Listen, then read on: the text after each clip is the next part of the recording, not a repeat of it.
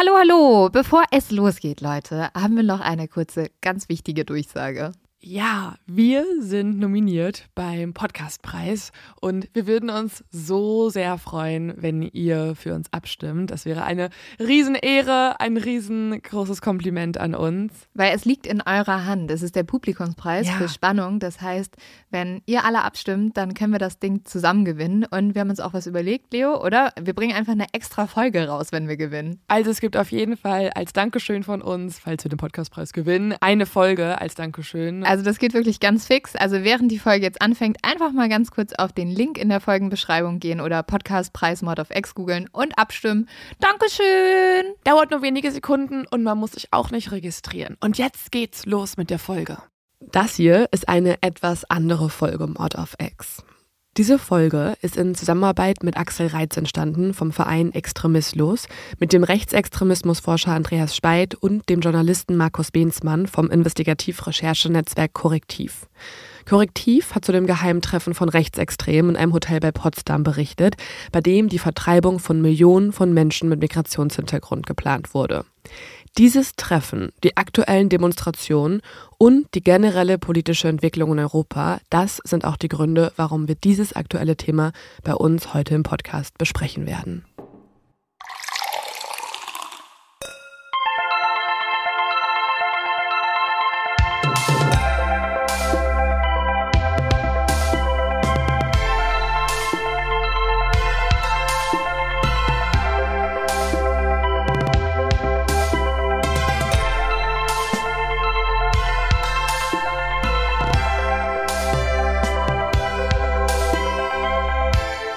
Hallo und herzlich willkommen zu einer neuen Folge Mord auf Ex. Mein Name ist Schütze. Mein Name ist Leonie Bartsch und wir sprechen hier eigentlich über Verbrechen aus aller Welt, internationale True. Crime Fälle.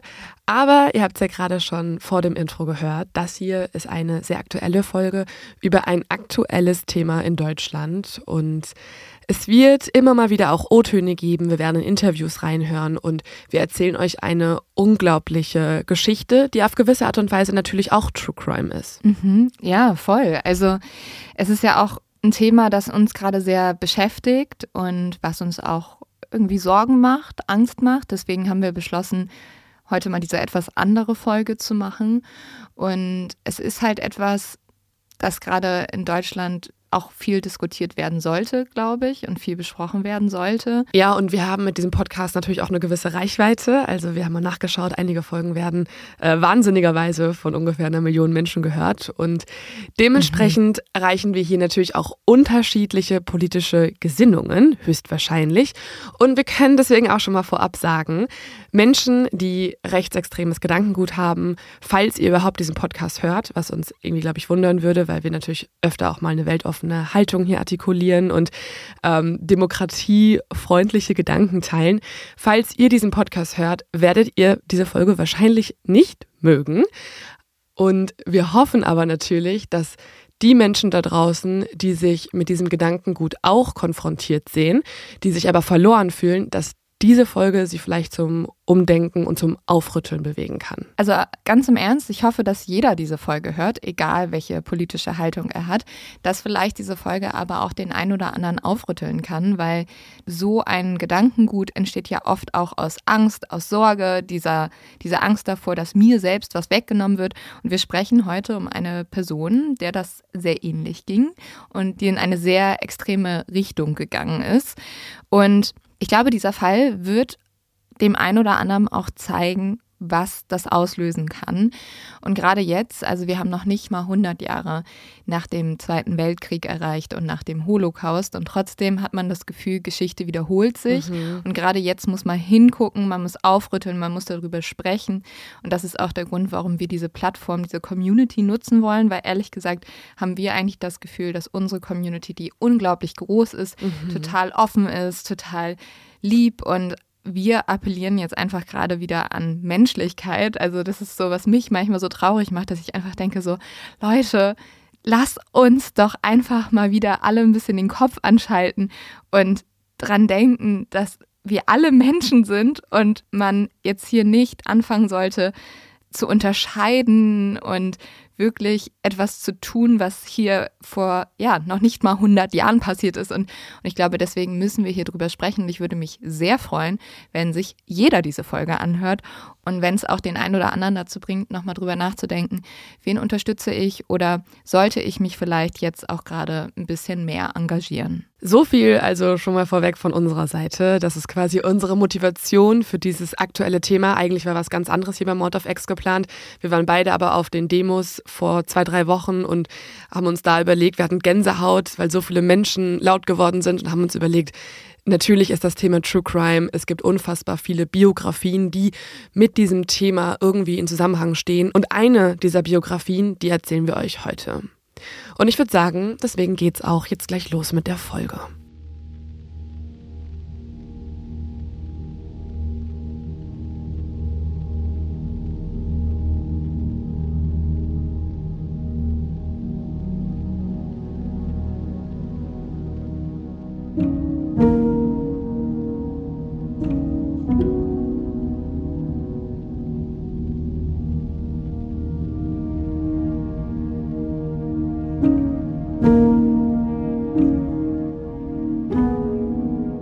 Es ist Montag, der 12. März im Jahr 2012. Axel wird von einem Geräusch aus dem Schlaf gerissen. Um ihn herum ist es noch dunkel. Er liegt allein in seinem Bett in der Stöckheimer Straße in Pulheim, einem Vorort von Köln. Hier, im ruhigen Speckgürtel von Köln, schlafen die meisten anderen Menschen friedlich. Wenige Autominuten entfernt pulsiert das Leben in Köln. Feiernde verlassen die letzten Kneipen. Menschen genießen das Großstadtleben. Neonzeichen erhellen die Nacht, U-Bahn-Lichter ziehen vorbei. Doch in Pulheim herrscht Stille. Nur nicht bei Axel. Axel wirft einen Blick auf die Uhr. 4.47 Uhr. Wer weckt ihn denn zu dieser Zeit? Axel liegt schlaftrunken im Bett. Dann wieder ein lautes Geräusch vor seiner Tür. Er ist sich nicht ganz sicher, ob er das alles nur träumt.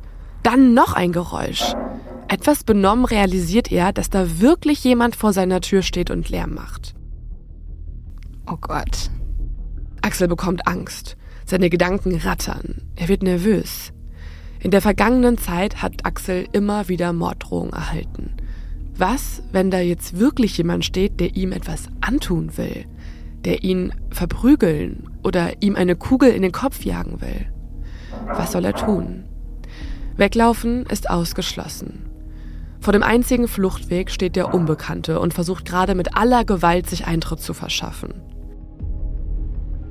Und dann hört Axel Bohrgeräusche.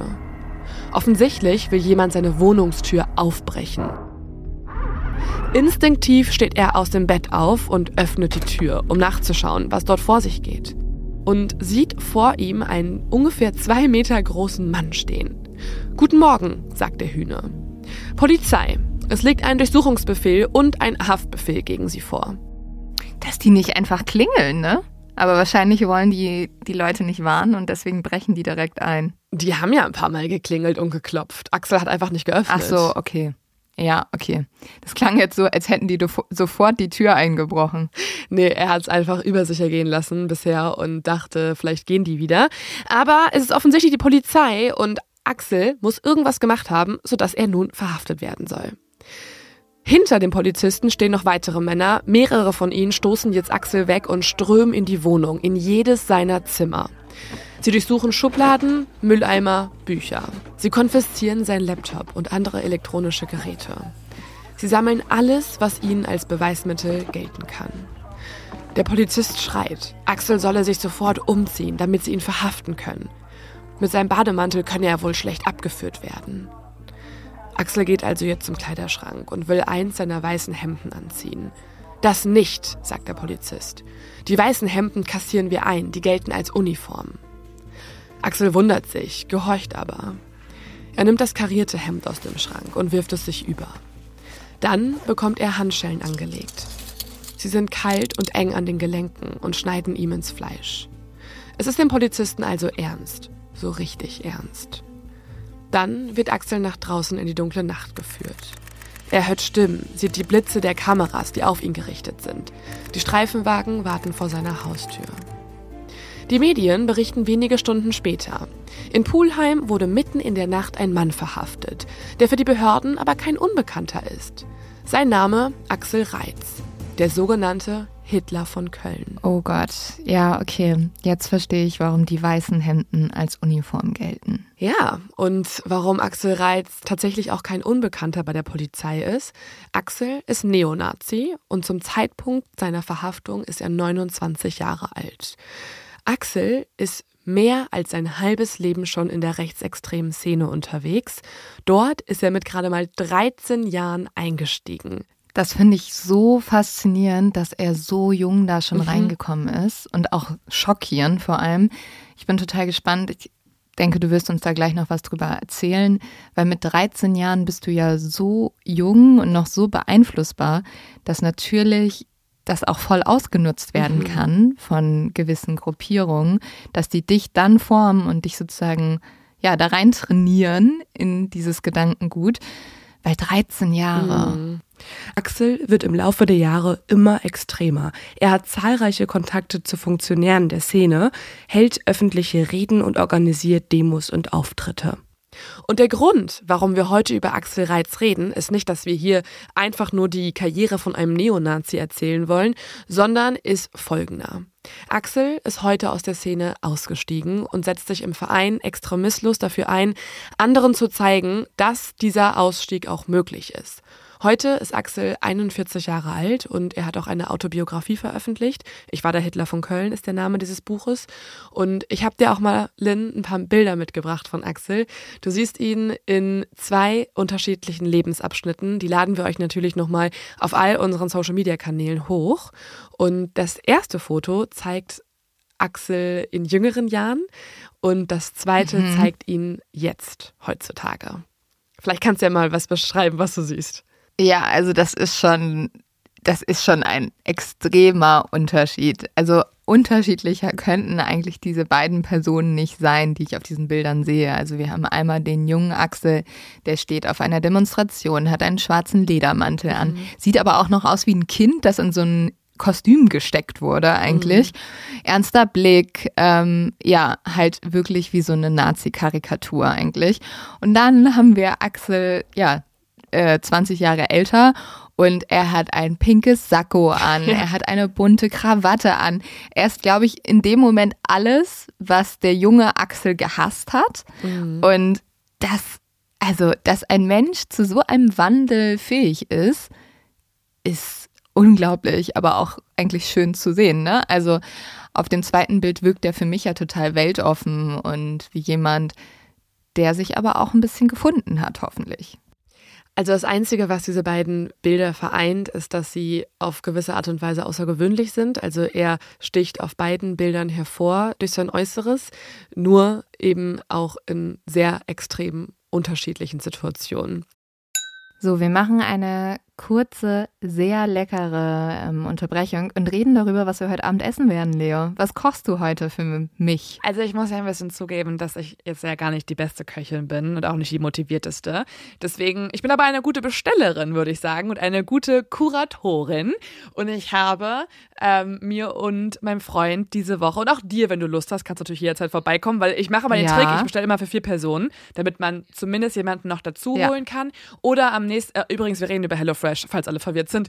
Oder wissen so, eh das alle. wissen eh alle. Das wissen die Leute. Oder beziehungsweise ähm, man auch am nächsten Tag noch was hat fürs Mittagessen und, und sich das irgendwie einfrieren kann oder halt ja, nochmal aufwärmen kann oder so. Und ähm, ja, ich bin äh, sozusagen die Person, die dafür sorgt, dass ich die Rezepte für die Woche aussuche. Ich ähm, bestelle das. Es klingt jetzt wie mega viel Arbeit. Es geht super schnell. Also es ist eigentlich in fünf Minuten erledigt. Mhm. Und dann schiebe ich die alle meinem Freund zu und ähm, gucke ganz hilflos, so als ob ich so zwölf wäre und das alles noch nicht kann. Und dann macht er die. Und dementsprechend gibt es richtig geile Sachen. Aber der muss ja auch sonst nicht so viel machen, ne? Das wird ja bis nach Hause geliefert, da sind die Rezeptkarten dabei, es ist eigentlich echt easy. Er muss nicht mehr einkaufen gehen, also ähm, wenn man das irgendwie alles mal zusammenrechnen würde, zeitlich, sparen wir uns da wirklich ähm, irgendwie nochmal einen coolen Abend. Und was es diese Woche bei uns geben wird, und Lynn, wie gesagt, du bist herzlich eingeladen, es gibt Perlen-Couscous-Bowl mit geschmorter Zucchini, getrockneten Tomaten und Wildpreiselbeerdressing. Ich muss gar nicht mehr hören, das möchte ich jeden Tag haben. Das finde ich klingt Voll. so geil. Dann habe ich eins ausgesucht, das finde ich perfekt, wenn es ein bisschen wärmer ist. Und zwar, und auch mittags und so, Cigara Börek mit Hirtenkäse auf Bulgursalat, dazu Gurke und Paprika. Hm. Das ist auch lecker. Hast du was mit Fisch, Fisch, noch oder Fisch, so? Fisch. Ich habe, äh, ich glaube, ich hatte, muss ich mal kurz gucken. Ich glaube, ich hatte auch den Seelachs. Der war auf so einer Teriyaki-Soße, glaube ich, mit Reis. Oh, ja, das finde ich super. Okay, also ich buche mich ein für den Couscous und den Seelachs. Da bin ich dabei. Und wenn ihr darauf auch Lust habt und oder sagt, ich möchte es meinen Freunden schicken, damit sie mich bekochen, so wie Leo mich oder beziehungsweise Leos Freund mich und Leo, dann äh, könnt ihr jetzt unseren Rabattcode noch nutzen. Der ist nämlich extra für euch. Mit dem Code HF auf X, HF auf X, alles groß geschrieben, spart ihr in Deutschland bis zu 120 Euro, in Österreich bis zu 130 Euro und in der Schweiz bis zu 140 Schweizer Franken. Kostenlosen Versand für die erste Box gibt es auch noch und der Code ist nur für neue und ehemalige Kunden und Kundinnen gültig. Alle Infos und die Links zum Einlösen der Codes findet ihr auch nochmal in den Show Notes. Und Leo, ich habe schon richtig, richtig Bock auf Ich unser auch. Essen. Also HelloFresh lieben wir und jetzt geht's weiter mit der Folge. Ich habe mit Axel für diese Folge gesprochen und er hat mir seine Geschichte persönlich erzählt. Es ist die traurige Geschichte einer Radikalisierung, eine Entwicklung, die wir auch leider heutzutage noch viel zu häufig in deutschen Kinder- und Jugendzimmern sehen. Es ist auch die Geschichte von großer Unzufriedenheit, von unfassbarem Hass und von der Suche nach sich selbst. Und es ist eine Geschichte davon, dass ganz gewöhnliche Menschen abrutschen können. Aber, und das ist das Schöne an Axels Lebensgeschichte, es ist auch die Geschichte von Hoffnung, von einem Ausstieg und der Kraft des Guten. Deswegen finde ich es so super, dass du uns diese Geschichte erzählst, weil ich glaube, weil wir müssen ja uns angucken, was steckt dahinter, um es zu verhindern. Und man kann nicht immer sagen, ja, das sind irgendwie so Aliens, mit Mhm. denen haben wir nichts zu tun, sondern teilweise sind vielleicht auch Motive dahinter, die, hm, ja, verstehen möchte ich nicht sagen, aber die man nachvollziehen kann. Und diese Motive müssen wir erkennen, um sie dann zu bekämpfen und ähm, um halt dazu zu kommen, dass Leute da nicht reinrutschen. Deswegen bin ich so gespannt zu hören, wie das halt sich entwickelt und wie ja so jemand wirklich zum Nazi von Köln wird. Und das werden wir jetzt alles gleich erfahren. Also ich glaube, für mich war es eines der spannendsten Interviews, die ich in meinem ganzen Leben geführt habe, weil ich noch nie mit einem Menschen gesprochen habe, der das erlebt hat, der Neonazi war und der jetzt liberal, demokratisch und weltoffen ist, also diesen Wandel durchgemacht hat. Bevor wir uns aber gleich weiter mit Axel beschäftigen, jetzt zunächst einen politischen Exkurs, der Axels Geschichte aktuell so wichtig macht. Wir schauen uns jetzt mal die Ereignisse der letzten Tage an.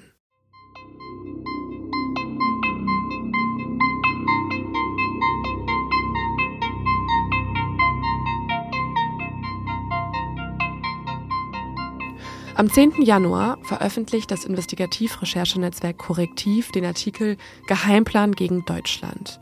Die rechtsextreme Familie Möhrig, Köpfe der identitären Bewegung wie Martin Sellner, Neonazis und andere weitere Rechtsextreme und vor allem führende AfD-Politiker haben sich in einem Hotel in Potsdam eingefunden. Der Grund für ihr Treffen? Man wolle einen Masterplan zur sogenannten Remigration schmieden.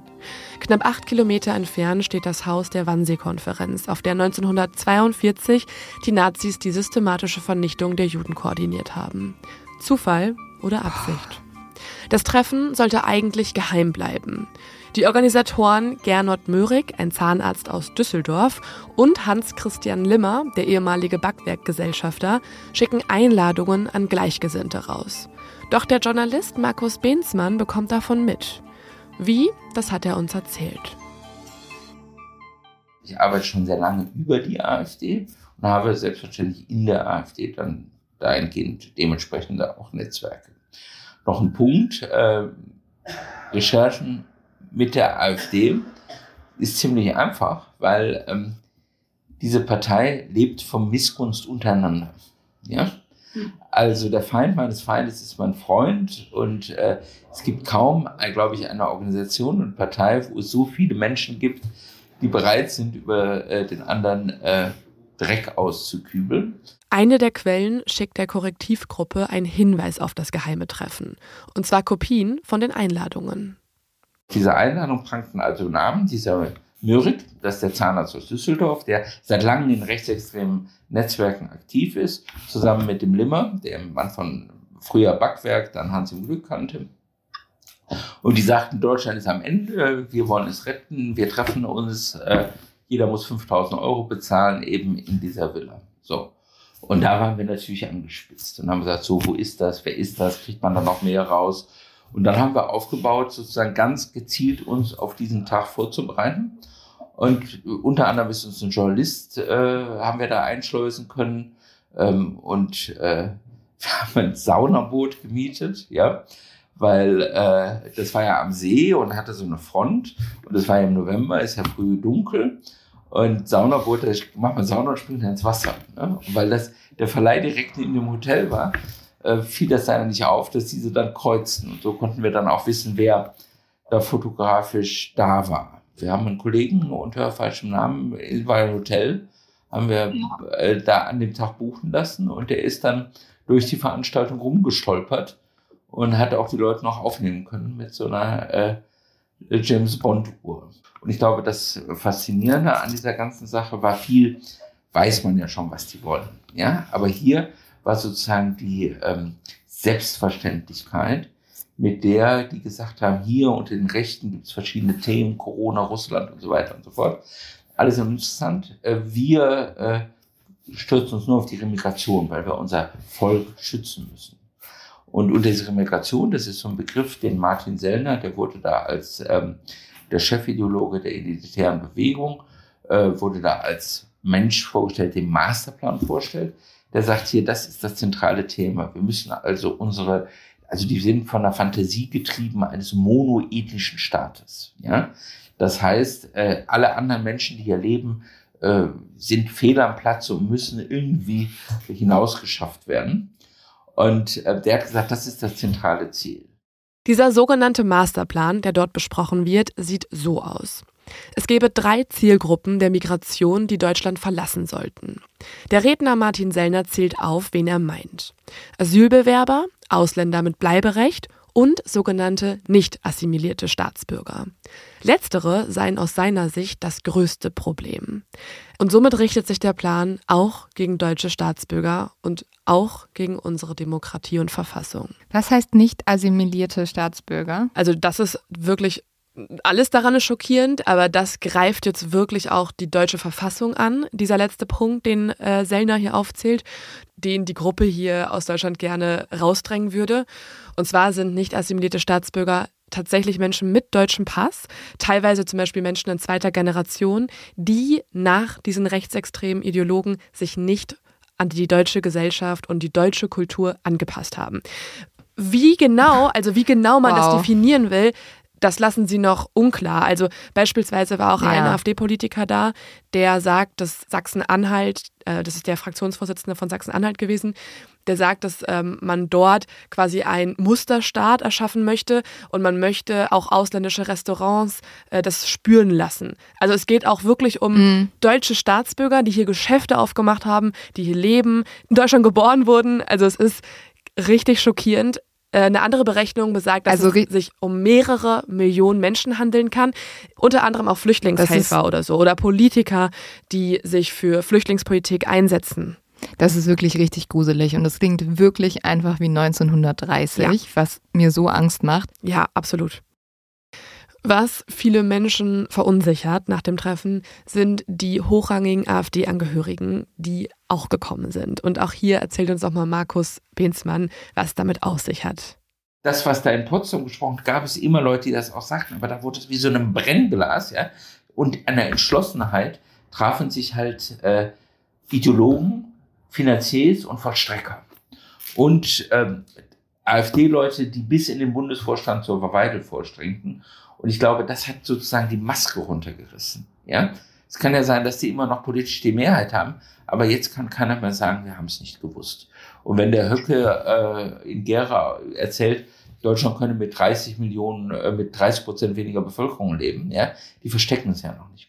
Dementsprechend kann man sich auch vorstellen, dass der Korrektivartikel sich wie ein Lauffeuer verbreitet.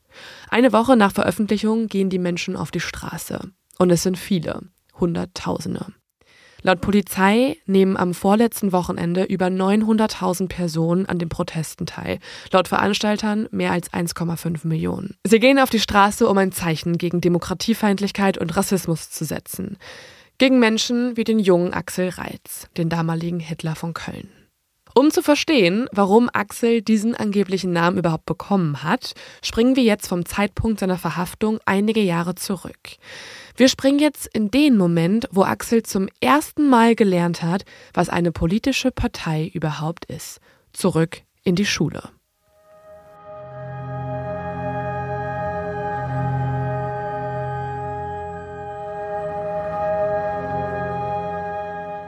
Wir sind im Klassenzimmer in einer Realschule im Rheinland. Die vielen Schülerinnen und Schüler hängen über den Tischen. Sie kippeln mit den Stühlen, manche gucken gelangweilt aus dem Fenster. Einer dieser gelangweilten Schüler ist Axel. Axel ist 13 Jahre alt. Er ist kommunikativ, wird von seinen Mitschülerinnen und Mitschülern gemocht. Aber Fächer wie Mathe bringen schlechte Noten. Nur in den Fächern Deutsch und Politik. Da blüht er auf. Gerade läuft die Projektwoche zum Thema das deutsche politische System. Die Lehrerin, die er übrigens sehr mag, schlägt vor, ein Jugendparlament zu gründen. Die meisten der Mitschülerinnen und Mitschüler reagieren genervt. Ja, jetzt müssen die auch noch so eine Projektwoche machen, Jugendparlament gründen, wie langweilig. Sie alle sollen die Basics der Politik lernen. Axel aber ist interessiert. Wer denn ein Plakat zu den Kleinstparteien erarbeiten will, fragt die Lehrerin.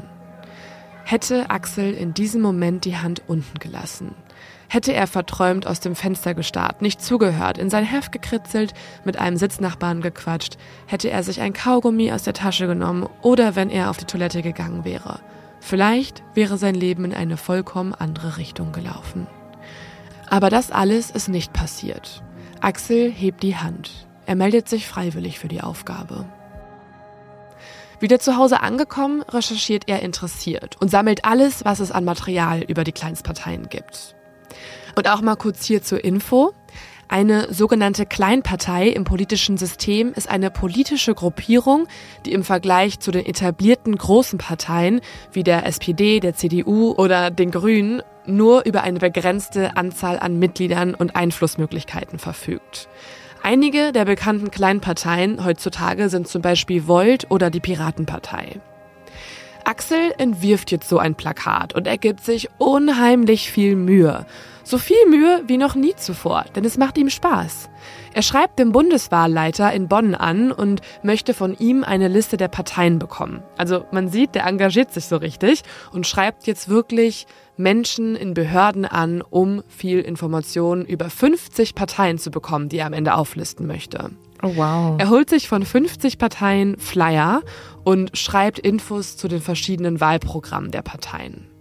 Seine Lehrerin ist beeindruckt, als sie das Ergebnis sieht. Sie gibt Axel für sein Projekt die Note 1. Aber bei einem Punkt wird sie stutzig. Sie sieht auf Axels Plakat ebenfalls die Flyer von drei Parteien, die sie nicht tolerieren kann. Es sind die der NPD, NVU und die der Republikaner. Auch diese Parteien hatte Axel angeschrieben und sie haben geantwortet. Kurz auch einmal zur Erklärung, weil es wird hier vor allem jetzt um die NPD gehen. Die Abkürzung NPD steht für Nationaldemokratische Partei Deutschland. Sie wurde 1964 gegründet und gilt als rechtsextreme Partei. Ihre Mitglieder haben ein völkisches, rechtsradikales, antisemitisches und rassistisches Weltbild. Heute gibt es die Partei immer noch. Sie ist nicht verboten worden, obwohl es ein Verbotsverfahren gab, aber sie war dafür zu unbedeutend, wie ein Gericht entschieden hat. Die NPD heißt seit Juni 2023 die Heimat und im Januar 2024 entscheidet das Verfassungsgericht, dass die Partei sechs Jahre lang von der staatlichen Parteifinanzierung ausgeschlossen ist. So viel also zur NPD und jetzt zurück ins Klassenzimmer. Axels Lehrerin fordert jetzt, dass die Flyer und Plakate dieser Parteien sofort weggeschmissen werden sollen. Sie sind zu radikal und sie möchte diesen Parteien keine Plattform geben. Klärt sie ihnen dann aber auch darüber auf, warum sie nicht möchte, dass diese Parteien da drauf sind? Laut Axel nicht wirklich. Also laut Axel war es so, basta, wir reden darüber jetzt nicht, die sollen kein Thema hier im Klassenzimmer sein. Sie entfernt jetzt die Flyer von der Collage, schmeißt sie in den Müll und sagt, darüber müsste man nicht diskutieren. Mehr Erklärung gibt sie Axel nicht. Axel versteht nicht. Schließlich kann man diese Parteien doch wählen. Und wenn man sie wählen kann, warum können sie dann nicht über diese Parteien sprechen? Ja, und das Problem ist wahrscheinlich, dass er jetzt eher so ein bisschen rebellisch wird. Also wenn dir im jungen Alter gesagt wird, ja, du darfst dich mit etwas nicht beschäftigen und das nicht eingeordnet wird, tendieren ja Jugendliche oder Kinder eher dazu zu sagen, ja, dann jetzt erst recht. Wenn es verboten ist, ist es spannend. Genau das passiert. Und es erinnert Axel auch etwas. Es ist fast wie ein Déjà-vu.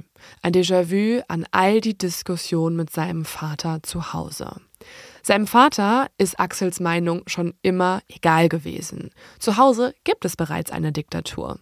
Axel will links gehen, sein Vater geht rechts. Axel will Fernsehen, sein Vater will Ruhe. Axel hat das Gefühl, ohnmächtig zu sein, eine Marionette seines Vaters, der mit ihm macht, was er will. Und genau in diesem Moment wird Axel politisch geprägt. Es braucht nicht viel, sondern nur einen kleinen Funken, um ihn in eine Richtung zu drängen. Er will sich wehren, er will sich nicht wieder ohnmächtig fühlen. Zu Hause ist das schon so, in der Schule soll es jetzt anders laufen. Nach der Schule schreibt er den drei Parteien, an denen sich die Lehrerin so gestört hat. Er schreibt, was ihm in der Schule passiert ist. Zwei Parteien ignorieren den Jungen, aber die NPD meldet sich zurück. Oh nein. Und sie scheint auch sehr interessiert an dem 13-Jährigen. Für die NPD ist der Junge ein perfektes Ziel. Kinder und Jugendliche sind leicht zu beeinflussen. Sie schicken Axel eine Parteizeitung zu und der Vorsitzende der NPD Köln lädt den Jungen höchstpersönlich zu sich ein. Und auch hier nochmal zur Erinnerung, ne? Axel ist 13 Jahre alt. Ja, und wenn er so ein äh, schlechtes Verhältnis mit seinem Vater hat, lässt das natürlich darauf schließen, dass er total den Wunsch hat nach einer Art Vaterfigur, der ihn ähm, willkommen heißt, mhm. der sagt, ja komm Junge, ähm, wir machen was zusammen, ich zeig dir, wie du wieder Macht bekommst, wie du irgendwie dich nicht unterdrücken lässt. Das sind ja alles so Sachen, die dann so einen jungen Menschen total ansprechen. Und das ist bei Axel tatsächlich der Fall. Er hält jetzt die Parteizeitschrift in der Hand und blättert mal durch. Dort ist die Rede von Schutz der Familie, Schutz der Jugend vor Rauschgift. Und er liest viel über Meinungsfreiheit. Davon, dass Menschen im Gefängnis sitzen, weil sie ihre Meinung sagen. Und er versteht nicht, was daran so schlecht sein soll. Also die Themen erscheinen ihm total plausibel. Er fühlt sich plötzlich irgendwie verstanden von der NPD. Auch er will öfter seine Meinung sagen und kann nicht, weil sein Vater seine Meinung nicht akzeptiert, nicht ernst nimmt. Er denkt auch daran, wie seine Lehrerin ihm seine Arbeit vermiesen will. Davon ist er überzeugt. Das Verbotene an dieser Partei reizt ihn. Endlich kann er rebellieren. Und das hier sagt Axel auch selbst zu diesem Moment als ich dann in die NPD gegangen bin, hatte ich ja diese, diese Haltung, irgendwas stimmt nicht und irgendwas läuft falsch. Und dort wurde mir die Erklärung gegeben, naja, wir werden manipuliert, wir werden belogen, es gibt gar keine echte Demokratie, das ist nur eine Scheindemokratie, es darf nicht alles besprochen werden. Und wenn du die falschen äh, Fragen stellst oder die falschen Positionen vertrittst, dann wirst du zensiert, dann wirst du angegriffen, dann wirst du mundtot gemacht ist natürlich eine äh, gigantische Bullshit-Verschwörungstheorie. Aber so als 13-Jähriger ja, liefert es erstmal eine Erklärung für das, was ich da erlebt hatte im Unterricht, dass ich die rechten Parteien nicht vorstellen durfte, dass mit mir darüber nicht diskutiert wurde. Und als ich dann bewaffnet mit einem Haufen NPD-Propagandamaterial in die Schule gegangen bin, dann wieder Fragen gestellt habe, äh, wurde ich halt da auch nicht ernst genommen, sondern du bist jetzt ruhig, sonst fliegst du raus. Ja, das war für mich subjektiv eine Bestätigung, dass das, was der NPD erzählte, wahr ist. Ja, und dann macht man Cherrypicking. Dann guckt man sich natürlich an, naja, da findet eine Diskussion statt, äh, wir werden ausgeschlossen. Ja, es ist Wahlkampf, ähm, unsere ähm, Plakate werden runtergerissen. Als junger Mensch, also versetzt man die Lage, du bist jetzt 13 Jahre alt. Du hast in deinem Leben einen Struggle gehabt wegen äh, harten Vater und fühlst dich unverstanden, bist getriggert, wenn, wenn ähm, du das Gefühl hast, es wird einfach über dich hinweggegangen, du wirst nicht gehört, du darfst nicht, nicht deine Meinung sagen oder, oder Fragen stellen. Und dann sagen dir Leute von wegen, naja, es hat aber einen Grund, dass das in diesem Fall so ist, Axel. Ja, das nimmst du dann erstmal auf und dann gibt's subjektive äh, Erfahrungen, die, die dich vermeintlich darin bestätigen. Und dann kommt das nächste große Thema. Dann sind plötzlich die Leute, die diese Erklärung geliefert haben, die dir auch mit Lovebombing und Anerkennung ja etwas gegeben haben, was du gemeint hast, woanders nicht bekommen zu können dann traust du denen natürlich. Denkst ja, boah, sind tolle Leute, ne? ich fühle mich gut bei denen. Die, die kümmern sich um mich, die verstehen mich, die reden mit mir, die nehmen sich Zeit, ja, und äh, ganz anders als alle anderen. Ja? Und die erzählen dir dann plötzlich, naja, Axel, aber es ist ja nicht nur so, dass wir heute belogen und betrogen und vorgeführt werden, sondern das reicht ja weit in die Geschichte zurück. Ja, was da über uns immer erzählt wird, was wir Deutschen alle da angestellt haben sollen, das wird sich ja nur ausgedacht, damit wir heute keine Schnitte mehr haben, damit wir heute nicht mehr unsere Position vertreten können, weil die Leute sonst wüssten, das war damals gar nicht dieser Schreckensstaat, von dem erzählt wurde, sondern ganz anders. Ja, äh, deswegen versuchen sie schon von Anfang an jeden nationalen Gedanken und jede positiven Aspekt dieses Systems äh, schlecht zu machen. Ja, das ist halt methodisch. Dann glaubst mhm. du das, dann glaubst du das erst. Also tatsächlich ganz, ganz wichtig ist, ja, dass, dass äh, wir erkennen, wenn ein Jugendlicher, wenn ein junger Mensch sich dieser Szene hinwendet, dann passiert das nicht, weil der meinen Kampf so toll fand oder weil der irgendeinen Nazi-Flugblatt in den Hand hatte und sagte, boah, geil, sondern dann passiert das, weil denen im Leben etwas fehlt, weil der ein, ein unerfülltes Bedürfnis hat, was er auf diesem Wege dann zu kompensieren sucht und was erstmal ja auch funktioniert. Ja, also wenn jemand zum Beispiel sich alleine fühlt, einsam und da ist plötzlich eine Gemeinschaft, die unternimmt was mit dem, geht mit dem wandern auf ein Konzert und, und vermittelt ihm dann ein Gefühl, ist ja erstmal dann ja das das fehlende Glied für ihn dann dann ersetzt worden durch diese Szene. Das ist dann immer das Einfallstor. Das Einfallstor ist nie kann ich wirklich aus meiner eigenen Erfahrung sagen, auch als als äh, Menschenfänger, ja, dass niemand in diese Struktur kommt, in diese Szene kommt, weil der äh, irgendein Flugblatt in der Hand hatte oder weil er einfach sagte, so, ich finde jetzt Hitler toll und, und möchte jetzt bei euch aktiv werden. Das ist immer die Suche nach Bestätigung, nach Gemeinschaft, nach einem Selbstbild oder auch einer einfachen Welterklärung. Ja, also hier merkt man ja auch schon wieder, dass es ihm gar nicht so jetzt um die Ideologie der NPD ging, sondern es ging ihm halt darum, dass es jemanden gibt, der ihm das Gefühl gibt, dass er aufgefangen wird, der ihm zuhört. Und das ist ja auch ganz genau wie solche Organisationen oder Parteien die Leute fangen. Und man merkt ja bei Axel, dass es bei ihm einfach funktioniert hat, weil die Leute ganz genau gesehen haben, was braucht er und das haben sie ihm gegeben.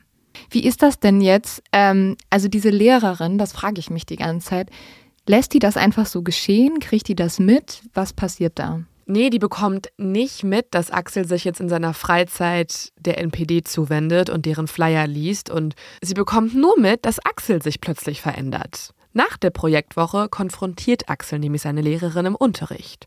Sie hätte mit dem Wegschmeißen der Flyer Zensur betrieben. Das hat Axel jetzt gelernt. Dass sowas Zensur heißt und was das auch wirklich bedeutet, weiß er aber nicht. Mhm. Für die öffentliche Konfrontation bekommt Axel allerdings Zuspruch von seinen Klassenkameraden. Er spürt, dass er durch die Kraft seiner Stimme und durch die Worte, die er wählt, scheinbar etwas erreichen kann, dass er Zuspruch bekommt. Und dieses Gefühl bestätigt ihn. Axel wird rebellischer. Seine Lehrer haben fortan keine Lust mehr, mit ihm zu diskutieren. Sie ignorieren ihn. Er gilt jetzt als Störenfried, was ihn nur noch mehr anstachelt. Das Rebellieren gefällt ihm sehr. Er will provozieren, sticheln und genießt die Aufmerksamkeit und das Scheinwerferlicht, wenn er im Mittelpunkt steht. Mit 13 Jahren hat er keine Ahnung von der politischen Dimension der NPD-Gedanken. Er ist auch zu jung, um die Dunkelheit zu sehen, in die er sich begibt. Fassen wir also jetzt mal kurz zusammen, was passiert ist. Axel ist aus Zufall auf die NPD gestoßen. Die nehmen ihn quasi mit offenen Armen auf und ignorieren den Fakt, dass er erst 13 Jahre alt ist, ein Kind. Gleichzeitig erfährt er einerseits Ablehnung von seinen Lehrern und andererseits Zuspruch, weil er rebelliert. Er stellt sich jetzt ins Rampenlicht, was ihm gefällt. Was ich mich ja die ganze Zeit frage, weil du hast es ja schon mal so ganz kurz angedeutet, dass er ein schwieriges Verhältnis mit seinem Vater hat. Ist das halt so, dass er ähm, also einfach eine schreckliche Kindheit hatte und sich deswegen jetzt dazu so hingezogen fühlt? Überhaupt nicht. Also Axel sagt selber auch über seine Kindheit später, dass sie paradiesisch war. Also klar, es gab irgendwie den Vater und der hat seine Meinung nicht akzeptiert, der war sehr streng und das war auch nicht wirklich wertschätzend, das Verhältnis mit seinem Vater. Aber man muss sagen, das ist auch in vielen Familien so. Und das ist auch kein Grund, warum man sich plötzlich der NPD anschließen muss und deren Gedanken gut übernimmt. Also wir können ja vielleicht mal kurz ein bisschen mehr auf Axels Kindheit eingehen. Es gibt nämlich zum Beispiel einen Grund, den finde ich sehr spannend, warum er vielleicht diesen Mittelpunkt sucht.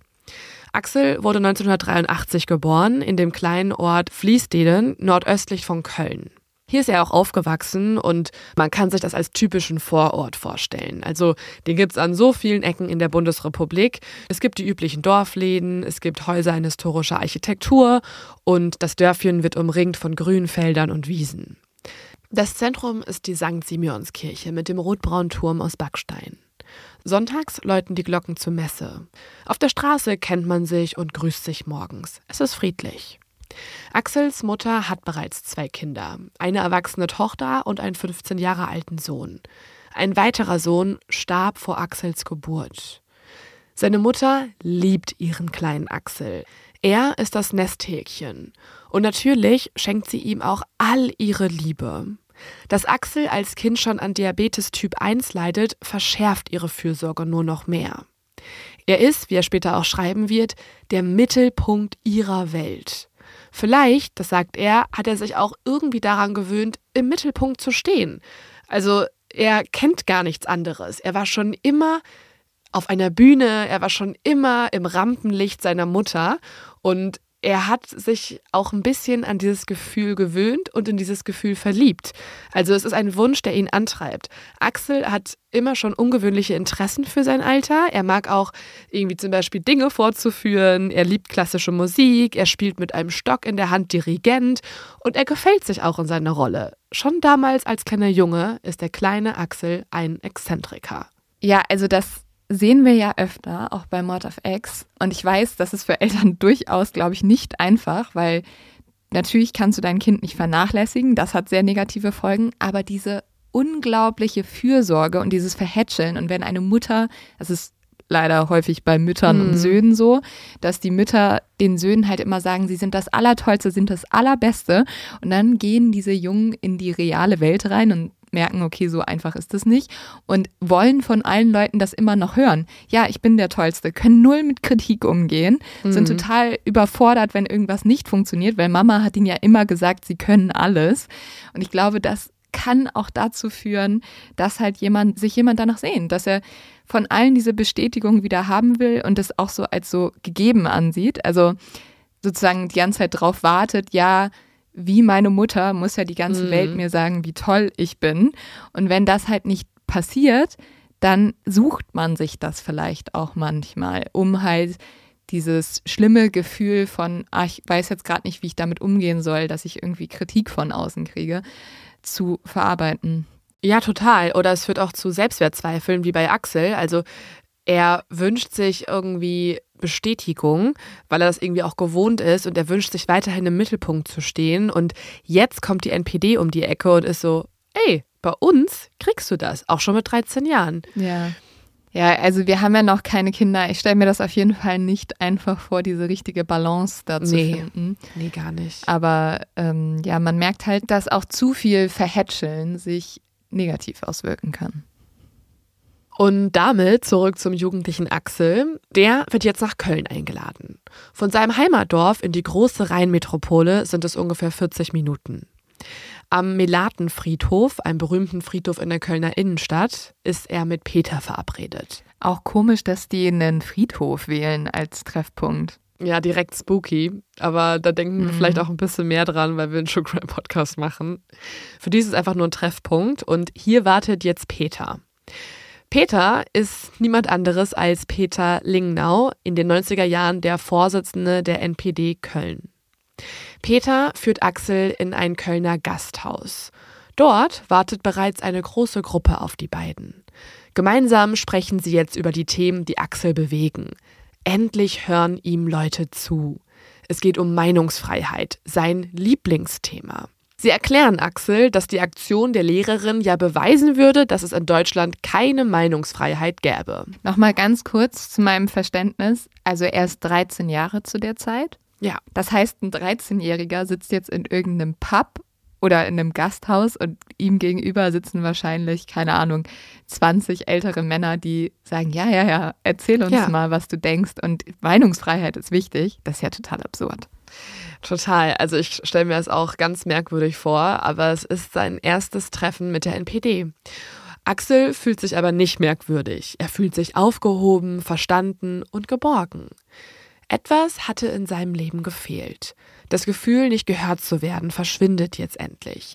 Dass diese ausgewachsenen Männer, die ihm in der dunklen, engen Stube zuhören, Neonazis sind, das sieht er mit seinen 13 Jahren nicht. Es geht jetzt alles sehr schnell. Ab dem Zeitpunkt besucht Axel das Wirtshaus in Köln einmal im Monat. Er lernt neue Menschen kennen. Und diese neuen Menschen vermitteln ihm alle das Gleiche, dass er dazugehört. Sie sind beeindruckt von dem Jungen, der ja schon so früh auf ihrer politischen Linie steht.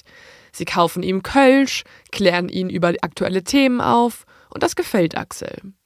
Er ist geblendet von seinen neuen Kameraden, wie er sie schon bald nennen wird. Und er hinterfragt nicht. Nicht die rassistischen Parolen seiner neuen Kumpels, nicht das antisemitische Weltbild. Er spurt einfach.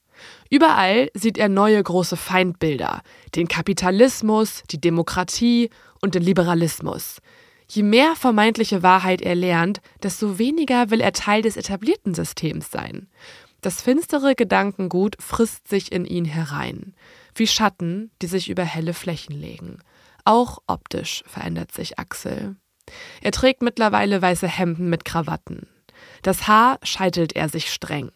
Später wird er sich einen schwarzen Ledermantel und Stiefel zulegen und wird eine Karikatur eines SA-Soldaten. Er lässt seine gutbürgerliche Herkunft hinter sich. Innerlich wie äußerlich grenzt er sich immer weiter ab. Und er träumt vom radikalen Umschwung. Den alten Axel gibt es nicht mehr. Er ist verschwunden, hineingezogen in den braunen Sumpf. Ja, er ist halt irgendwie darin aufgewachsen, ne? Also, das wurde ja, ja seine Jugend, wo jetzt andere Leute irgendwie, keine Ahnung, Popbands hinterher eifern, sich Total. die Plakate aufhängen, ist er halt komplett in dieser Ideologie drin. Und ich fand das auch so schockierend, weil er fängt hier zum Beispiel auch an, den Holocaust zu leugnen. Und da habe ich ihn auch gefragt und war so, aber du hast doch in der Schule davon gelernt. Also hast du das wirklich geglaubt, mhm. wenn du mhm. in der Schule er meinte auch, seine Lehrerin war sehr auf den ähm, Nationalsozialismus aus, darüber aufzuklären. Es ging immer wieder um den Holocaust, es ging immer wieder um Hitlers Taten und wie kann er jetzt plötzlich vom Gegenteil überzeugt werden? Und da sagt er auch, naja, er hat es auch in der Schulzeit geglaubt. Er hat sogar selber einmal Schindlers Liste mit zur Schule gebracht, damit sie alle den Film gucken. Er ja. hat geweint, er hatte Mitgefühl, er war schockiert von den grausamen Taten. Aber jetzt wird ihm bei jedem der neuen Treffen erzählt, dass das alles ausgedacht sei. Also seine neuen Kameraden leugnen den Holocaust und sie verbreiten krude Verschwörungstheorien. Sie sagen ihm, das sind alles nur Verschwörungen der etablierten Masse, ähm, alternative Erklärungen werden gar nicht zugelassen, probier's doch mal aus, sag doch mal deiner Lehrerin, dass es auch andere Erklärungen gibt und dann schau mal, was passiert. Sie wird abblocken, sie wird dir nicht zuhören.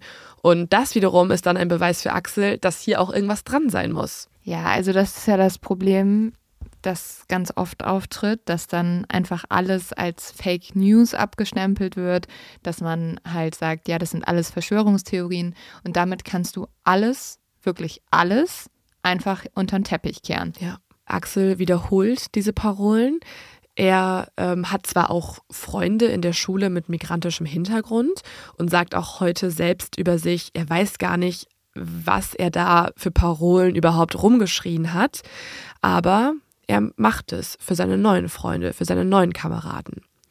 Er dachte das, was er skandiert und wofür auch die NPD und seine Kameraden stehen, nicht wirklich zu Ende. Also er erkannte nicht, dass der Satz Deutschland den Deutschen die Deportation seiner Freunde auch beinhalten würde. Axel trägt mhm. Scheuklappen. Auch mal kurz zur rechten Szene. Also die rechte Szene in Deutschland ist in den 1990er Jahren zersplittert in viele kleinere Gruppen. Sie alle finden untereinander kaum Konsens. Ich glaube, heutzutage ist es ähnlich.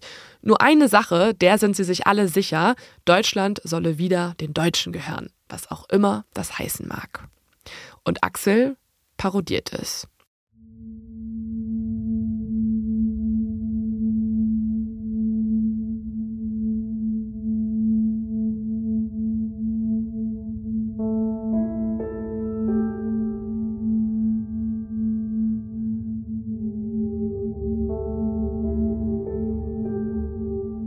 Axel hetzt. Er feiert Hitler und die Taten der SS öffentlich und ruft das, was seine Kameraden seit Jahren rufen.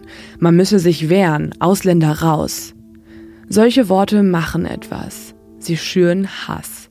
Und Hass kann töten. Das hat eine schreckliche Tat 1992 gezeigt, vier Jahre bevor Axel sich der NPD angeschlossen hat. In Mölln, einer kleinen Stadt in Schleswig-Holstein, knapp 50 Kilometer von Hamburg entfernt, schläft die Familie Aslan friedlich. Es ist die Nacht vom 23. November 1992. In dem dreigeschossigen Backsteinhaus wohnen zehn Familienmitglieder. Die Oma Bahide war als Gastarbeiterin nach Deutschland gekommen und hat den Rest der Familie nachgeholt. Die Oma betreibt einen kleinen Imbiss in der Stadt. Die Bewohnerinnen und Bewohner freuen sich jeden Tag über die nette Frau, die fast 20 Stunden arbeitet, um ihre Familie zu ernähren. Auf Erdbeerfeldern als Erntehelferin, in der Gastronomie und im Verkauf. Ihr Mann ist als Fabrikarbeiter in einem Textilwerk tätig. Alles, was die Familie Aslan hat, haben sie sich sehr hart erarbeitet und aufgebaut. Die fünf Kinder der Familie schlafen ebenfalls im Haus. Sie gehen auf die örtlichen Schulen. Es ist ganz ruhig in dieser Nacht, bis um halb eins zwei Molotow-Cocktails in das Haus einschlagen. Die zwei Täter haben vorher Benzin in den Flur des Hauses gegossen. Dieser geht sofort in Flammen auf. Das Feuer schlägt auf das Treppenhaus über. Der einzige Fluchtweg ist versperrt. Auf einmal ist überall Feuer und Rauch. Nach und nach wachen die Familienmitglieder auf. Panik, Angst durchströmt sie. Sie versuchen, den Flammen zu entkommen. Der Opa seilt sich mit einem Bettseil ab. Die Mutter wirft ihren acht Monate alten Sohn in die Arme von heraneilenden Nachbarn. Dann springt sie aus dem zweiten Stock in die Tiefe.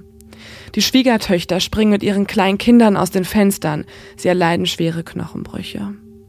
Währenddessen ruft bei der Feuerwehr eine unterdrückte Nummer an. In der Mühlenstraße brennt es. Heil Hitler, schreit ein Mann ins Telefon. Drei Kinder sind noch in der Wohnung. Die zehnjährige Jelis, die 14-jährige Aische und der siebenjährige Ibrahim. Die Mädchen haben Angst und haben sich unter ihren Bettdecken verkrochen. Oma Bahide rennt durch das brennende Haus. Wo sind die Kinder? Den siebenjährigen Ibrahim findet sie schnell und wickelt ihn in nasse Tücher. Sie lässt ihn in der Küche, in welcher bisher am wenigsten Rauch ist.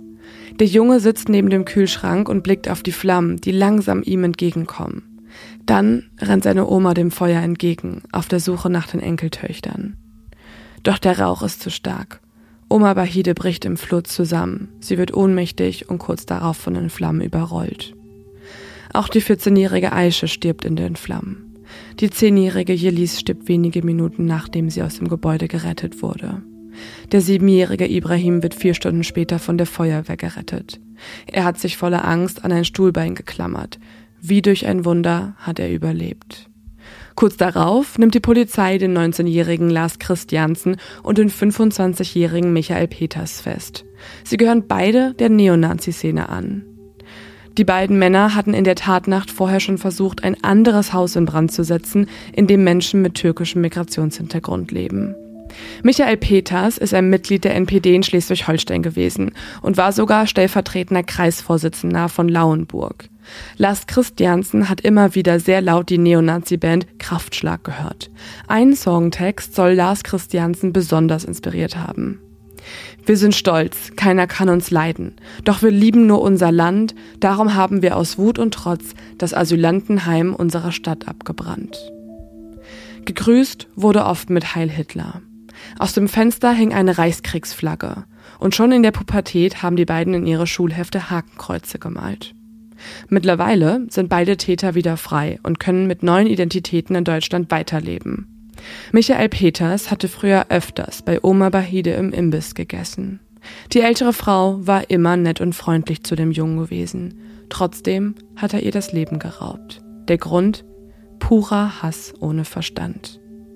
Die Familie Aslan hat bis heute mit den Folgen des Brandes zu kämpfen. Posttraumatische Belastungsstörungen, Depression, schwere Schmerzmittel und chronisches Husten sind zum Alltag geworden. Trotzdem hat das Attentat die NPD nicht aufgehalten. Auch Axel hält es nicht auf. Er wird die Parolen schreien, Taten wie jene ignorieren und dulden. Axel sieht jetzt nur sich und seine Kameraden und den Hass. Und dieser Hass soll die nächste Wahl gewinnen.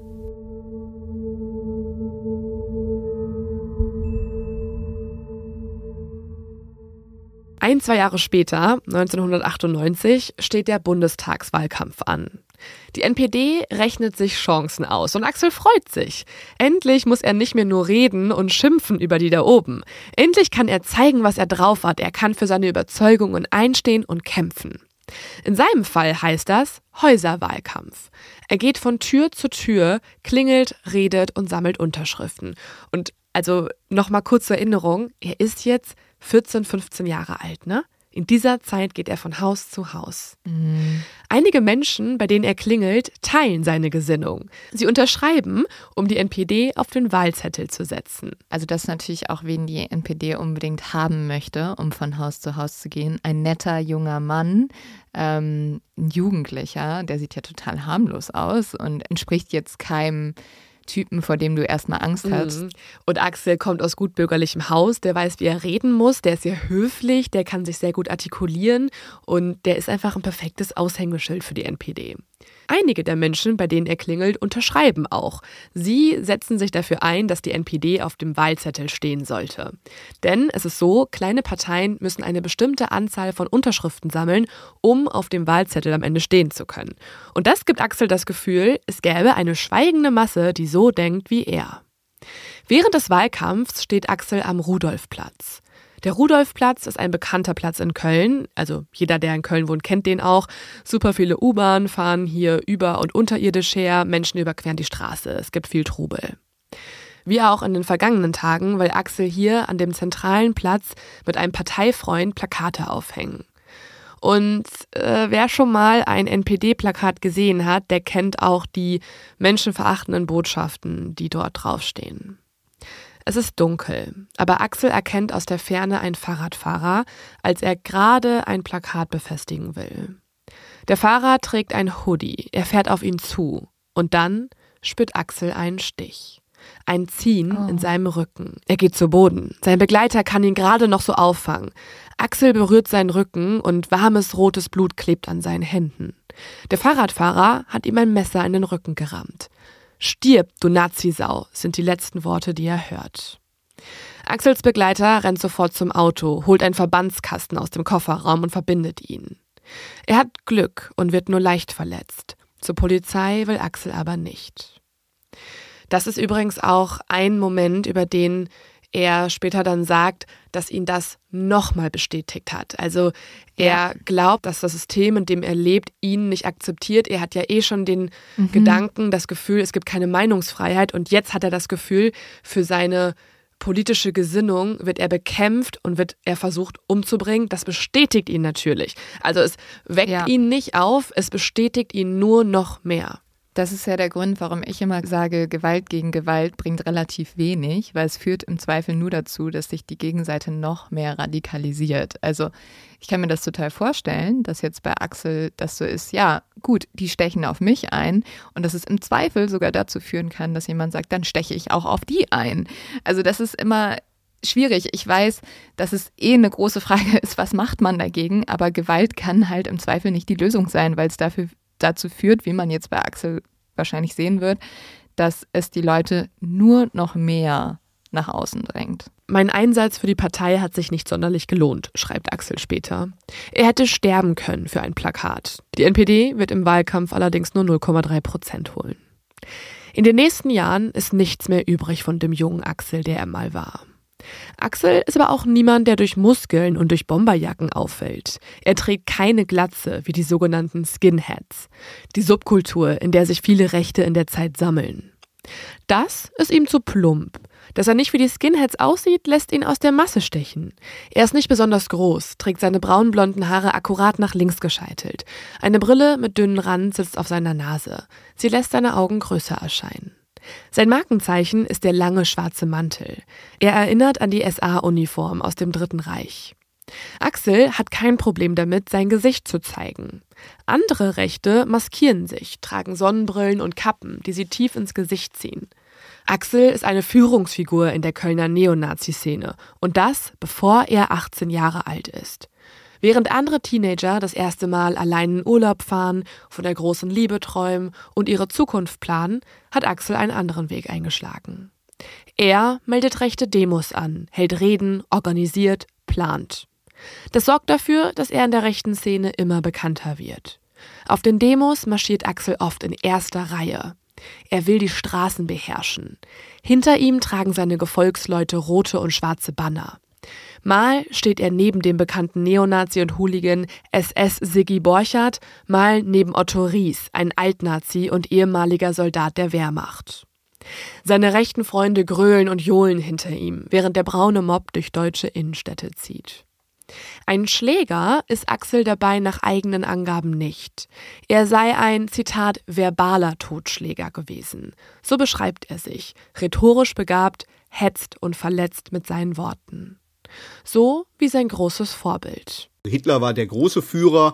Das war ja dann die, die Lichtgestalt, die den Nationalsozialismus begründet hatte, der dann äh, von den jüdisch kontrollierten Mächten äh, ja, äh, angegriffen wurde, weil er der Welt eine Alternative zum äh, Kapitalismus und zum Kommunismus gezeigt hat und deswegen eine Gefahr war.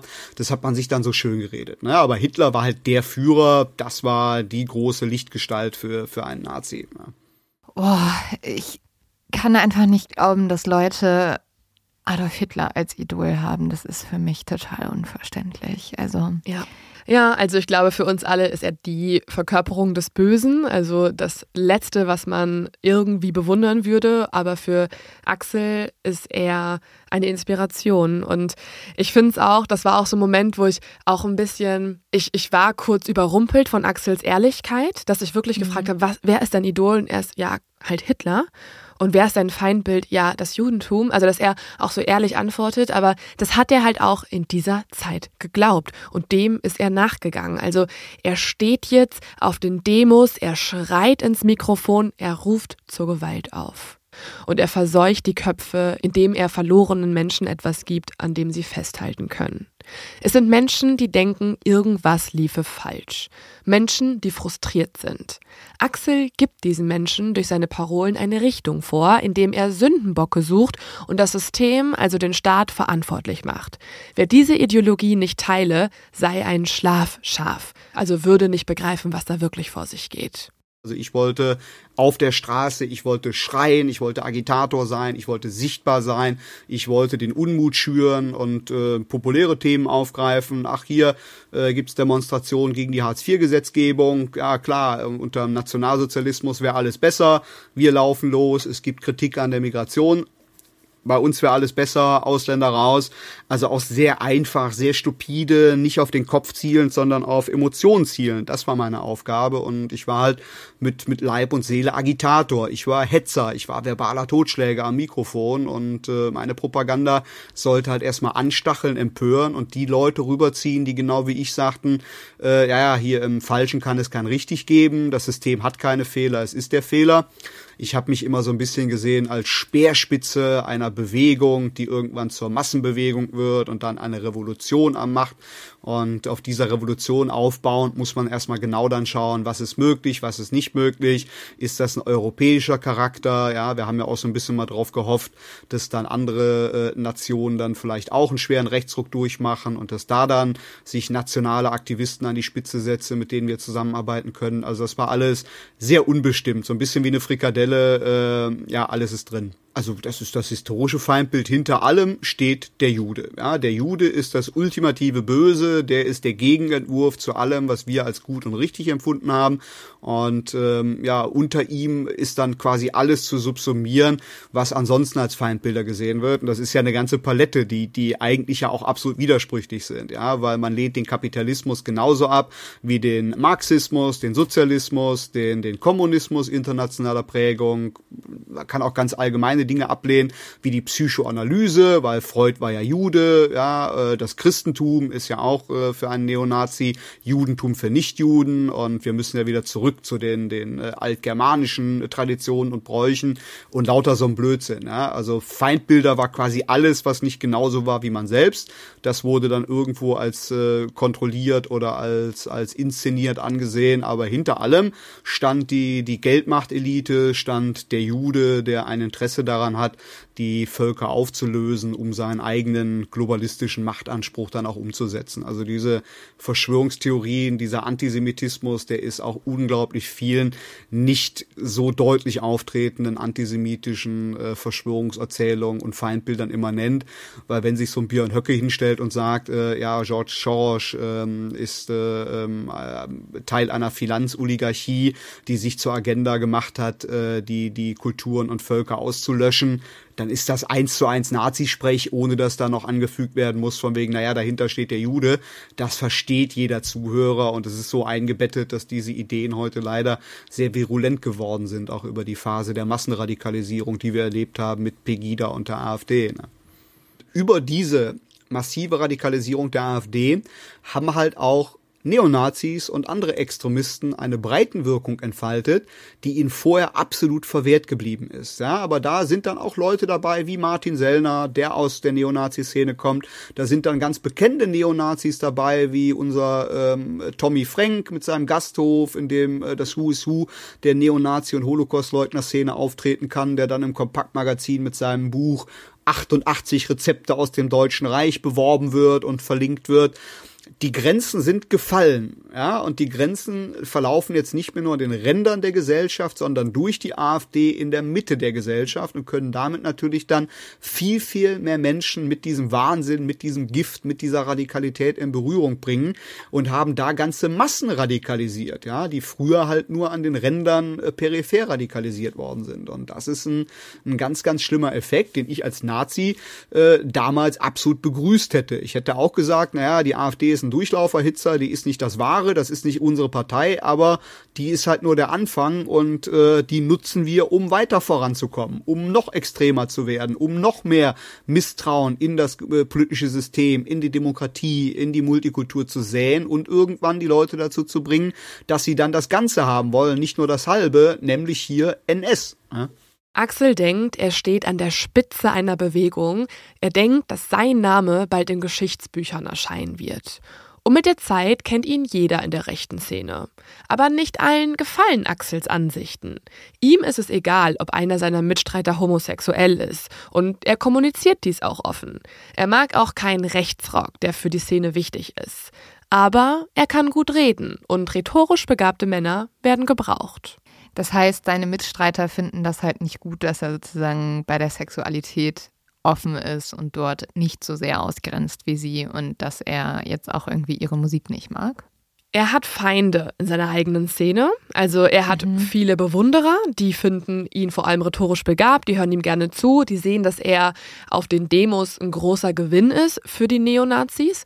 Aber er hat auch Leuten, denen ist er irgendwie noch ein bisschen zu versnobbt. Mhm. Er hat sich auch keine Glatze rasiert und er trägt auch keine Springerstiefel und er ist auch nicht aufgeblasen und prügelt sich. Äh, das missfällt einigen. Man muss aber auch sagen, und das sagt auch Axel über die Szene, die ist komplett zerstritten.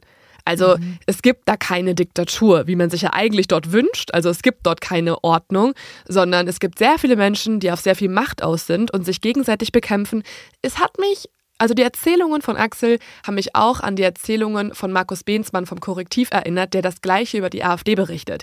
Interne Machtkämpfe von Menschen, die sich gegenseitig nichts gönnen, die gemerkt haben, hier gibt es ein System, das hat noch keine Regeln, hier kann ich vielleicht schnell an die Spitze kommen. Eigentlich lustig, ne? Weil das spiegelt genau das, also lustig, falscher Begriff hierfür, aber absurd, weil das spiegelt genau das wider, was diese Menschen auch tun. Sie grenzen aus. Und das tun sie sogar in ihrer eigenen Partei, weil mhm. es ist eine Partei, die irgendwie vom Egoismus lebt und dann von, von dieser Frage, wie geht es mir gut? Und dass das aber dann sogar in deren Umfeld praktiziert wird, ja, ähm, zeigt eigentlich alles. Ja, dieses exzentrische Auftreten von Axel, das bringt ihm zwar einige Neider, einige Feinde in der NPD, aber die Medien interessieren sich immer mehr für den jungen Axel. Er ist nicht der typische Haut drauf Nazi, er scheint eine neue Generation von Rechtsradikalen in Deutschland darzustellen. 2005 dreht der WDR die Doku Nebenan der braune Sumpf über die rechte Szene in NRW. Sie begleiten in der Doku auch Axel und nennen ihn dort den Zitat Hitler von Köln das erste Mal, dass dieser Name irgendwo groß gemacht wird. Axel sagt auch, das fand ich auch, hm, ja, muss ich, weiß ich nicht, ob ich es glaube, Er sagt, er war nicht stolz auf diesen Namen, aber er benutzt ihn ab jetzt auch immer selber. Und er mhm. nennt auch sein Buch so. Und ich glaube ja. persönlich, er fand es schon geil, dass er den Namen bekommen hat. Also auf jeden Fall in dieser Zeit. Da hat es ihm sehr gut gefallen. Hitler war sein Idol. Es hat ihm halt eine gewisse Öffentlichkeit ähm, gebracht und es hat ihn auf diesen Posten gehoben, dass er etwas Besonderes ist, dass er das Aushängeschild ist, dass ihn auf einmal alle Leute anschauen. Ihm hat auch gefallen, dass die Doku über ihn gedreht wurde. Das Doku-Team filmt ihn in seiner kleinen Pulheimer Wohnung. Axel sitzt am Schreibtisch. Im Hintergrund hängt an der weißen Wand ein gerahmtes Bild. Es zeigt Adolf Hitler. Die Doku wird bundesweit ausgestrahlt und Axel Reitz wird bekannt. Jede Demo, auf der er marschiert, nutzt die Presse, um vom Hitler von Köln zu sprechen. Er selber sagt, das war dann irgendwann auch ein bisschen zu viel, weil niemand würde ihn in der Szene so nennen und unter Neonazis sich mit Hitler zu vergleichen, sei laut ihm auch anmaßend. Also er würde sich ja dann in der eigenen Szene mit Gott quasi vergleichen und das hat ihm natürlich nicht gerade unter Kollegen ähm, zu so viel Sympathie verholfen.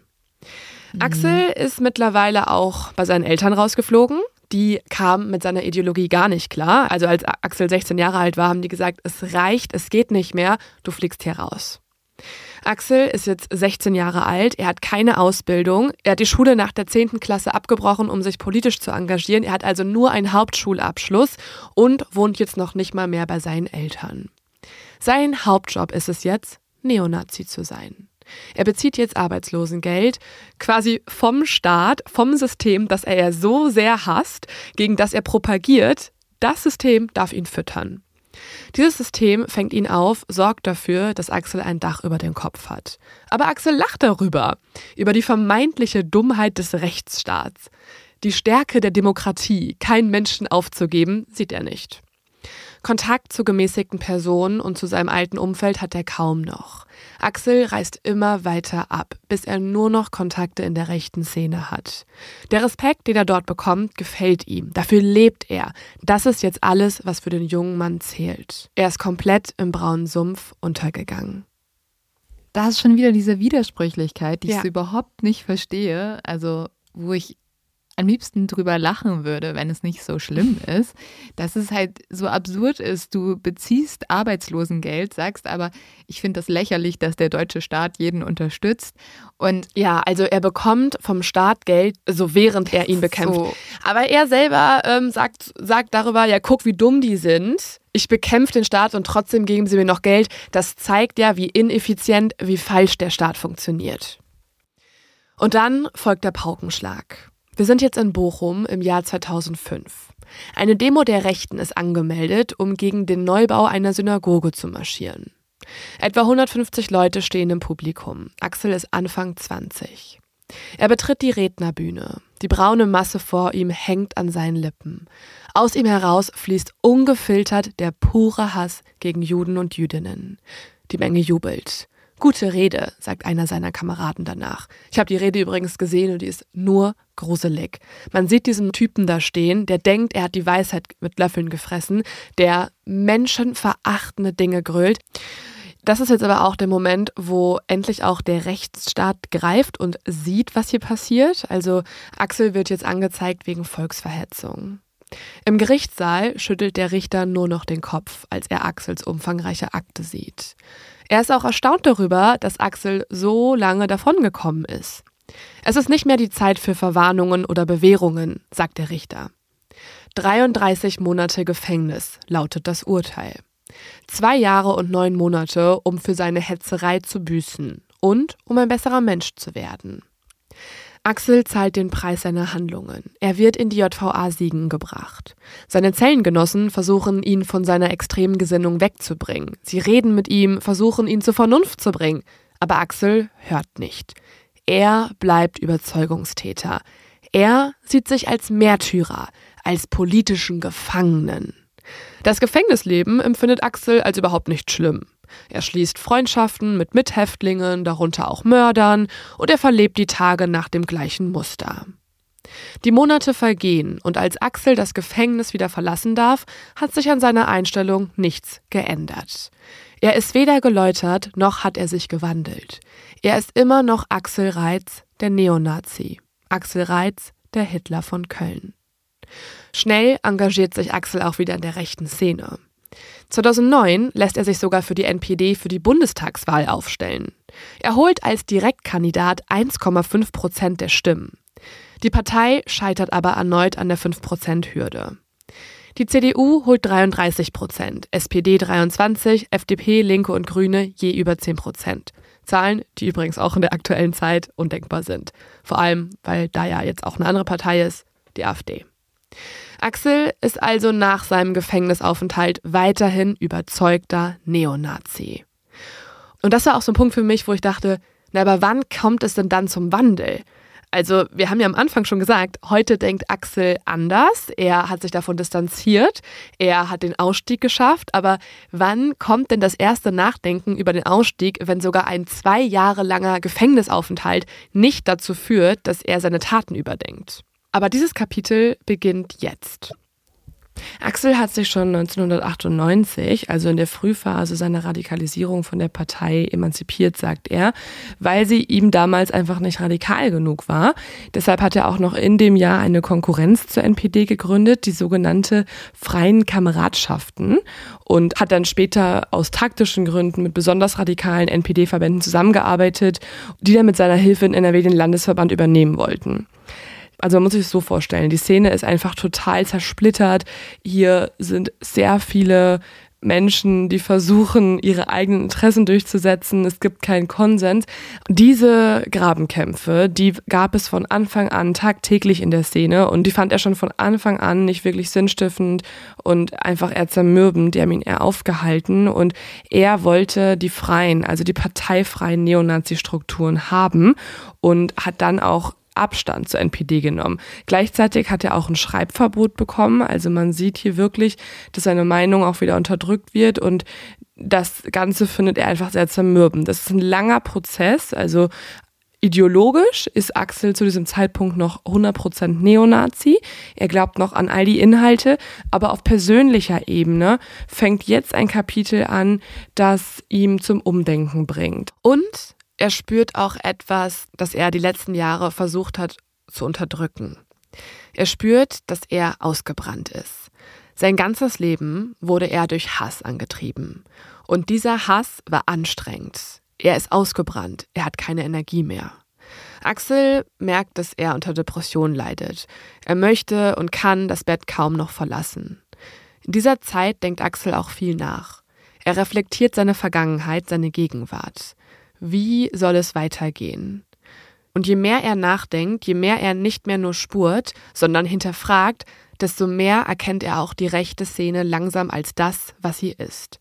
Ein Haufen fehlgeleiteter Menschen. Und diesen Moment, der, also der hat mich auch in den Gesprächen sehr interessiert. Also ich wollte den auch mehr greifen können. Wann hat mhm. er wirklich das Umdenken angefangen? Wann ist er ausgestiegen? Wann hat er überhaupt über den Ausstieg nachgedacht? Und das ist, äh, finde ich, ganz spannend, was Axel da geantwortet hat, weil er sagt, es gibt diesen einen Moment nicht. Es war ein sehr schleichender Prozess. Es kam immer mal wieder hoch und ich würde sagen, wir lassen es ihn einfach nochmal in seinen eigenen Worten erzählen. Es klingt, klingt ein bisschen blöd, aber irgendwann wird man ja erwachsen. Und irgendwann merkt man halt auch so, dass dieser, dieser jugendliche Elan, der einen vieles auch dann so abtun und erdulden lässt, ja, im Laufe der Zeit dann aufgebraucht ist. Und dass man dann sich schon zwingen musste, ja, wieder mit Leuten, die man eigentlich gar nicht leiden kann, auf die Straße zu gehen, ja, oder ja, Positionen mitzutragen, wo man auch sagt, so, äh, ist eigentlich doch nicht so meins, ja. Das ist der eine Punkt. Und der andere Punkt ist, dass, dass diese Unzufriedenheit und die negativen Erfahrungen, die wachsen an, aber genauso wächst auf der gleichen Seite auch die Sehnsucht an nach, nach etwas anderem, ja, und äh, dass man dann, dann ja schon so ein schlechtes Gewissen hatte. Also ich war dann schon jemand, der ab und an dann auch mal gerne die schönen Dinge des Lebens genießen wollte. Der sagte, ja, ich gehe jetzt mal gerne in die Oper oder ich gehe jetzt mal gern auf eine Vernissage und, und guck mir Kunstwerke an. Ich gehe mal richtig gut essen und äh, ja, mag gute Kleidung und, und vielleicht dann auch mal ja kein C&A-Anzug aus Polyester, sondern äh, vielleicht einen schönen äh, ne, von Hugo Boss von der Stange. Das sind da alles schon Dinge, wo man so eine innere Stimme hat. Ja, wie kannst du nur? Ja, aber das Geld wäre doch hier für den Kampf um Deutschland wichtiger und äh, wie bourgeois ist das denn? Und du willst willst doch Revolution, du willst doch hier preußisches Soldatentum, das heißt doch Verzicht und äh, das sind dann immer so diese Widersprüche, die man dann schon in sich spürt, wo man aber merkt, eigentlich möchte man ja doch was anderes. Das habe ich mir dann auch rausgenommen, aber man hat ja trotzdem dann so ein schlechtes Gewissen, weil man weiß, das ist ja ein Kontrast zu dem, was man eigentlich darstellen will, laut seinem Selbstbild, seiner Ideologie und dem, was man anderen predigt. Also wenn du mir zuhörst oder, oder jemand, der nicht für Extremismus anfällig ist, der wird sich sagen, so, boah, kann ich gar nicht nachvollziehen, so ein Schwachsinn. Äh, der hätte auch in dem Augenblick, wo er gemerkt hat, das ist alles gar nicht so, wie er es jetzt vorgestellt hat, äh, schon Reis ausnehmen müssen. Äh, du warst ja bestimmt auch mal in deinem Leben unglücklich verliebt. Ja, äh, viele Menschen waren das. Und wenn es dann, ja, nachdem die Gefühle erstmal super waren und du super glücklich warst und super zufrieden, merkst, oha, das ist es gar nicht mehr, sagst du ja nicht im ersten Moment von wegen, okay, ich trenne mich jetzt sofort. Du versuchst dir erstmal festzuhalten, zu ändern, zu verbessern, dann redst du mal mit einer Freundin drüber und die sagen dann vielleicht schon so, oh, boah, weißt du, trenn dich lieber, das gibt nix, ne? Das ist, das ist äh, scheiße, was da läuft, ne? Dann sagt man, oh ja, boah, auf gar keinen Fall, weil dann war ja alles umsonst, was wir schon durchhaben. Dann war ja all der Stress, all das Zusammenraufen, all das Diskutieren, war ja dann unnütz. Das möchte ich ja nicht riskieren. Wie stehe ich denn dann da? Also macht man weiter. Ja, weil man denkt, ja, oh mein Gott, ich habe jetzt rein investiert und das wäre dann vertane Zeit, das wäre umsonst und wie stehe ich dann da? Deswegen ziehe ich durch. Das, das ist dumm, das ist naiv, aber das ist menschlich. So, so, so denken wir Menschen oftmals, ja. Und genauso ist es dann natürlich noch hochpotenziert, wenn du in so einer Szene bist, für die du Dinge geopfert hast. Freundschaften, ja, äh, du bist zu Hause rausgeflogen, du bist überfallen worden, du wirst von der Polizei strafrechtlich belangt, ja, ähm, du wirst angegangen. Du hast Freunde verloren, die gesagt haben, boah, das trage ich nicht mehr mit oder was du da für ein Zeug erzählst, das geht ja gar nicht. Und dann sollst du plötzlich sagen, oha, die hatten alle recht, ich war einfach nur ein Idiot, ich habe was falsch gemacht. Und das war dann auch schon immer so ein so ein Widerspruch, der auftauchte, ja. Und irgendwann wird halt dieser Spagat, den man machen muss zwischen Anspruch und Wirklichkeit, zwischen den Dingen, die man fordert und den Dingen, die man selber will, zwischen den Dingen, die man sich einredet und den Dingen, die man äh, live und in Farbe erlebt, wird dann so groß, dass man in ein tiefes schwarzes Loch fällt. Und das war bei mir dann irgendwann der Fall, wo ich es einfach nicht mehr über mich gebracht habe, auf Veranstaltungen zu gehen, den Leuten dann äh, zu erzählen, ihr meine Kameraden, ihr seid die Zukunft Deutschlands. Und insgeheim dachte ich mir, boah, bitte nicht, nee, nicht die, ne, lass mal. Ne? Und das war für mich so ein Punkt, wo ich dann erstmal so eine tiefe Sinnkrise, eine tiefe Depression hatte. Ja, weil mein ganzes Lebenswerk, sag ich mal, die ganzen 15 Jahre Kampf und Haft und ja, zusammengeschlagen werden und immer wieder auf die Straße und aushalten und dagegenhalten äh, ja, wirkte für mich ja dann so, ja, und jetzt, jetzt knickst du trotzdem ein, ne? Jetzt, jetzt bist du trotzdem am Ende. Ja, was du für, für Lappen, du Schwächling, ne? Du, du halber, du lauer oh Junge, ne? Und ich konnte da so nicht mehr in den Spiegel gucken und, und habe mir erstmal Ausreden ausgedacht, den Leuten erzählt, boah, ich kann nicht auf Demo kommen, ich habe Magen-Darm und mir geht's nicht so gut und habe dann irgendwann mal nach innen kommuniziert zu meinen engsten Weggefährten. Ich so, ja, ich habe einen Burnout, geht gerade nicht so bei mir. Ich muss überlegen, wie es weitergehen soll, ja, und muss überlegen, was ich da für einen Weg finde, weil so wusste ich, geht nicht mehr, konnte ich nicht mehr. Also das kann ich mir vorstellen, dass das so ein schleichender Prozess ist ich habe aber ein bisschen, also das hat er ja eigentlich jetzt sehr gut in seinem O-Ton erklärt, aber ich habe auch ein bisschen das Gefühl von dem, was du vorgesagt hast, dass es halt aber auch damit zu tun hatte, dass er dort einfach nicht mehr willkommen war. Mhm. Ja, also ich muss sagen, diesen Part, da habe ich auch noch die meisten Fragen, auch immer noch. Also, was hat wirklich zu seinem Ausstieg geführt? Hat er seine Gedanken geändert oder waren es eher pragmatische Gründe? Die ihn zum Umdenken bewegt haben. Ich glaube, es ist eine Mischung. Und er selber sagt auch, ein Ausstieg, der geht nicht jetzt von heute auf morgen. Also er geht nicht äh, zur Beratung, geht da zehnmal hin, kommt raus und ist plötzlich ein Freund der Demokratie und hat sein ganzes äh, rechtes Gedankengut verloren. So ist es nicht. Es ist ein sehr, sehr langer Weg. Er bezeichnet das selber auch als Marathon.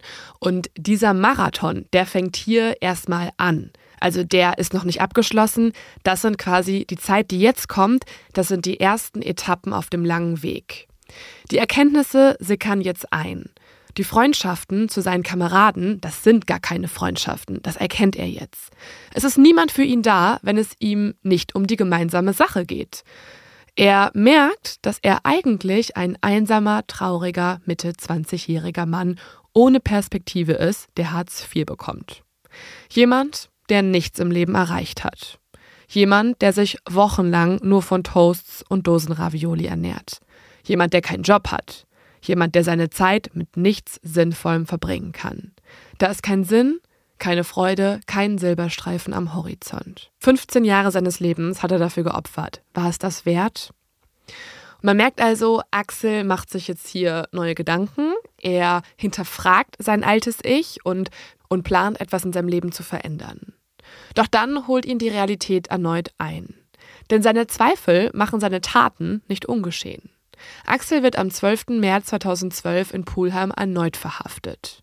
Und das ist auch die Szene, mit der wir eingestiegen sind, die wir euch am Anfang beschrieben haben. Axel wird im Zuge einer allgemeinen Razzia bei mehreren Rechtsextremen festgenommen. Ihm wird die Unterstützung der rechtsextremen Vereinigung Aktionsbüro Mittelrhein vorgeworfen. Laut Anklage strebe das Aktionsbüro Mittelrhein die Errichtung eines Staates nach nationalsozialistischem Vorbild an und die damit verbundene Beseitigung der freiheitlich-demokratischen Grundordnung. Nach der NSU-Mordserie in Deutschland will die Regierung hart durchgreifen. 33 Personen werden festgenommen. Axel sitzt im Vernehmungsraum. Der Staatsanwalt kommt rein. Er trinkt Kaffee und spricht Axel direkt an. Er sagt, wenn Sie hier unbeschadet rauskommen wollen, müssen Sie komplett die Hosen runterlassen. Und Axel tut jetzt etwas, wozu er vorher nicht in der Lage war. Es war tatsächlich das, wofür er als Neonazi in die Hölle gekommen wäre, ein absolutes No-Go. Er kooperiert mit den Behörden. Axel sagt aus, weil er rein Tisch machen will und nicht so weitermachen kann wie bisher. Nach zwei Monaten U-Haft kommt er wieder frei. Ein Vorteil, sagt er, hat er dadurch nicht bekommen. Er sitzt trotzdem circa sieben Jahre in dem Prozess und erst ganz am Ende kommt er raus, als sein Verfahren nach kompletter Ausermittlung eingestellt werden musste. Doch diese Zeit ist hart. Axel versteckt sich. Er hat Angst vor Vergeltung und Rache seiner einstigen Kameraden. Für die gilt er nämlich jetzt als Verräter. Und Verräter werden gejagt. Axel will dieses Leben nicht mehr. Er, der Hitler von Köln, will einen Neuanfang. Mit Hilfe des NRW-Aussteigerprogramms kann er endlich klare Gedanken fassen. Er merkt, es sind nicht nur die anderen, die fehlgeleitet sind, sondern vor allem er selbst. Das was er geglaubt hat, ist falsch. Sehr geholfen hat mir tatsächlich, dass es ein Ausstiegsprogramm hier äh, bei uns in Nordrhein-Westfalen gab. Das Programm Spurwechsel, was ich jedem Ausstiegswilligen nur absolut empfehlen kann. Ja, und ähm, da habe ich mich mit den Leuten auch mit großen Vorbehalten getroffen, weil ich dachte, oh, der Verfassungsschutz, die Schlapphüte, das sind doch die, die uns kriminalisieren. Der Staat, der hat doch kein Interesse daran, mir zu helfen. Das sind doch alles böse Menschen im Dienste sinistrer Kräfte und habe dann dort wirklich sehr engagierte, couragierte, verständnisvolle Menschen kennengelernt, die ein ehrliches Interesse daran hatten, mir als Mensch zu helfen. Die haben äh, tatsächlich äh, auf der einen Seite viele Ex-Polizisten auch da, die im polizeilichen Staatsschutz schon mit Extremismus in Berührung gekommen sind, die kriminalistische Erfahrung haben. Dann gibt es da auch den ganz normalen Agenten, sag ich jetzt mal, ja, der also weder bürokratisch ist, was er in seiner Position eigentlich gar nicht sein kann und gar nicht sein darf, wenn es um Gefahrenabwehr geht, wenn es um schnelles Agieren geht in anderen Bereichen wie Gegenspionage und so weiter und so fort. Deswegen konnten die mich verstehen und das war damals für mich sehr, sehr wichtig. Als ich ausgestiegen bin, ist mein ganzes bisheriges Leben erstmal vollkommen zusammengebrochen. Ja, ich hatte kein Selbstbild mehr, ich hatte keine Freunde mehr in Anführungsstrichen, obwohl es in dieser Szene gar keine Freundschaft gab, aber die Kameraden waren weg, ich war jetzt der Verräter, die Weltanschauung war weg und äh, ja, da stand ich jetzt und fragte mich erstmal, wer bist du eigentlich? Axel geht während des Aussteigerprogramms in sich und entscheidet sich, an sich zu arbeiten. Er fängt an zu verstehen, wie er damals so abrutschen konnte, dass er auf ihr Wegen war. Und er schämt sich für das, was er getan hat. Axel ist jetzt Anfang 30, als er den Absprung aus der rechten Szene schafft und er schmeißt wortwörtlich alles in den Müll, was mit seinem alten Leben zu tun hat. Hakenkreuzfahren, rechte Magazine, alles muss weg. Er holt sich eine neue Handynummer, bricht jeden Kontakt zu alten Bekannten ab und er entschuldigt sich bei seinen Eltern. Seit einigen Jahren macht Axel Reitz sein Leben und seinen Ausstieg öffentlich. Er lässt Reportagen über sich drehen, gibt Journalistinnen und Journalisten Interviews. Er redet mit jungen Leuten auf Bühnen und im Podcast. Seine alten rechten Kameraden nennen ihn mittlerweile deswegen weiterhin den Judas von Köln. Also Judas als Verräter gesehen, ne? Genau. Das Aussteigerprogramm hat ihm damals auch, wie er schon erzählt hat, eine neue Identität angeboten, aber er behält seinen Namen, um seine Geschichte öffentlich zu machen. Aber er weiß auch, er ist kein Opfer gewesen. Nein, er ist Täter. Und das wird ihn sein Leben lang verfolgen. Wenn ich da heute drauf blicke, ist es, ist es Scham, ja. Es ist wirklich einfach, ich schäme mich. Ich würde gerne sagen, äh, ich habe mit diesen Menschen nichts zu tun, außer dass ich es mal gewesen bin. Ja. Also mir ist damals auch angeboten worden, dann meine Identität zu wechseln und äh, ja quasi neues Leben dann ganz unbefangen aufzubauen. Aber ich habe von Anfang an gesagt, ich so, nee, das, das wird mir widerstreben, ein neues Leben mit einer Lüge zu beginnen und auch dann immer verheimlichen zu müssen, wer ich heute bin der ich ja nur bin, weil ich diese Vergangenheit habe, ja, weil ich Erfahrungen gemacht habe, weil ich ja Dinge lernen konnte, auch aus diesen Fehlern, diesen schrecklichen Fehlern, die ich gemacht habe, die mich heute als Mensch ja weiterbringen. Und da habe ich mir auch gesagt, okay, wer A sagt, muss auch B sagen. Wenn du 15 Jahre lang für etwas so Falsches, für etwas so Verwerfliches eintrittst, wenn du dir selber, deiner Familie, ja, der Gesellschaft und den Menschen, die es eigentlich gut mit dir gemeint haben, so viel Schaden zugefügt hast, ihnen so oft ja, Schmerz und Leid zugefügt hast, dann musst du jetzt den Versuch unternehmen, zumindest ein bisschen wieder was gut zu machen. Und das Beste, was ich dann tun kann, ist tatsächlich offen darüber zu reden, wer ich war. Ja, und ich sage auch in den Vorträgen, die ich halte vor Schulklassen, äh, auch immer ganz offen, ich war ein psychopathisches Dreckschwein. Ja, ich war ein Riesenarschloch, Freunde. Das ist nichts Schönes. Also ich stehe nicht mit einem Grinsen da und freue mich dann, dass die Leute mich angucken und sagen so, oh wow, krass, ne, sondern das ist schon eine Sache, die jedes Mal wieder sehr schmerzhaft ist und die, die sehr bedrückend ist die auch nicht spurlos an einem vorübergeht, die aber wichtig ist, die wichtig ist, Verantwortung zu übernehmen und anderen zu zeigen, Junge, du möchtest nicht so enden wie ich. Ja, schau hinter die Parolen, schau hinter die schönen Bilder, die dir vermittelt werden und die kalte, nackte Wahrheit, die sieht ganz anders aus. Und ich habe das durch. Bitte mach nicht den gleichen Fehler. Und ja, also meine Mama ist jetzt leider vor zwei Jahren gestorben. Das war für mich auch nochmal so ein tiefer Impact, wo ich gemerkt habe, ja, um wie viel Zeit ich mich nicht nur selber betrogen habe mit, mit meiner Mama, sondern äh, ja, wie viel Kummer und Schmerz ich ihr auch bereitet habe. Ja, weil das wird einem dann immer erstmal so bewusst, wenn, wenn dann die, die Uhr abgelaufen ist, dann auch für Menschen im, im Leben, die man liebt und die, die immer für einen da waren und die es wirklich nur gut gemeint haben, die einen als Mensch ja, geliebt haben und nicht als Vertreter einer Ideologie oder Teil einer Szene. Ja, und äh, naja, das sind dann schon so, so Erkenntnisse, die kommen, die dann nochmal besonders niederschmettert sind, weil auch da gilt halt, da war niemand anderes verantwortlich für, das war meine eigene Entscheidung und das hat gezeigt, was für ein, für ein ekelhafter Typ ich war und wie, wie empathielos und, und egozentrisch ich war. Ne?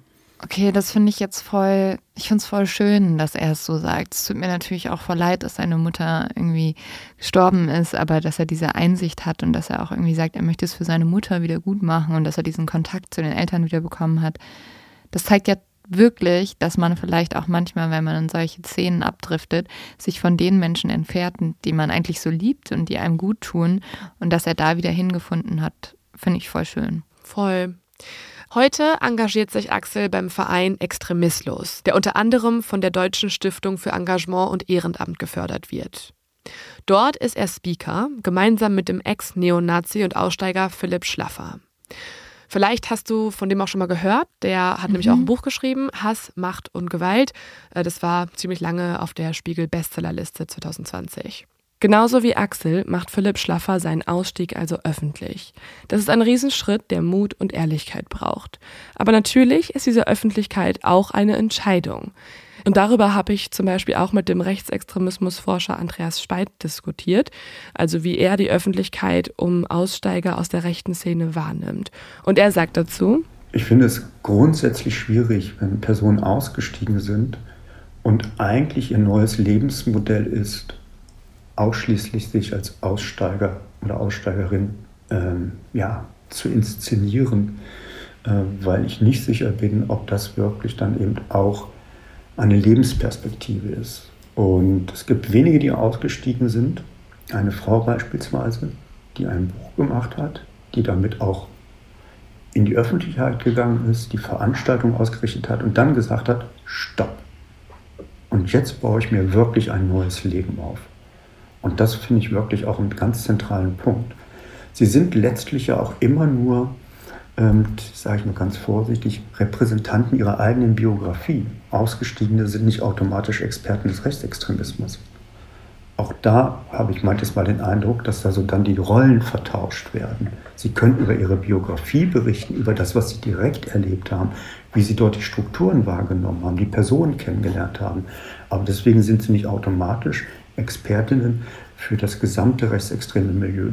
Also das finde ich auch sehr spannend, was Andreas Spalt sagt. Also dass man natürlich hier auch hinschauen muss, was sind die Motive auch für einen Ausstieg und was sind die Motive für eine ja eine Öffentlichkeitsarbeit danach. Aber ähm, es gibt natürlich auch ganz individuelle Gründe, warum man danach sich engagiert, die ja auch sehr wertvoll sind für die Gesellschaft. Und dass jemand, der sehr, sehr lange in der rechtsextremen Szene ist, dann auch als Experte darüber etwas sagen kann und will, ist natürlich auch verständlich, weil diese Person kennt dann wahrscheinlich auch einfach viele Namen und viele Funktionen innerhalb der Szene.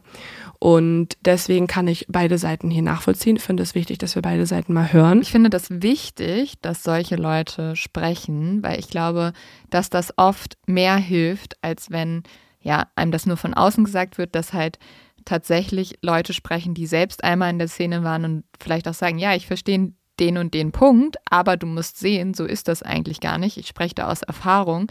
Im Zweifel denke ich, dass manchmal Aussteiger mhm. Leute mehr dazu bewegen können, selber auszusteigen, als halt Menschen, die von außen da drauf schauen und nie wirklich Berührungspunkte hatten. Ja, und ich finde, da braucht es auch eine große Ehrlichkeit. Also Axel muss sich natürlich hinstellen und auch ehrlich davon berichten, also wer er war. Er darf nichts verschönigen, der Story halber, sondern er muss erbarmungslos und verantwortungsbewusst über seine Fehler berichten und das tut er aber auch. Also er ist da sehr reflektiert, finde ich, und er sagt auch, es ist okay, wenn einige mir nicht verzeihen.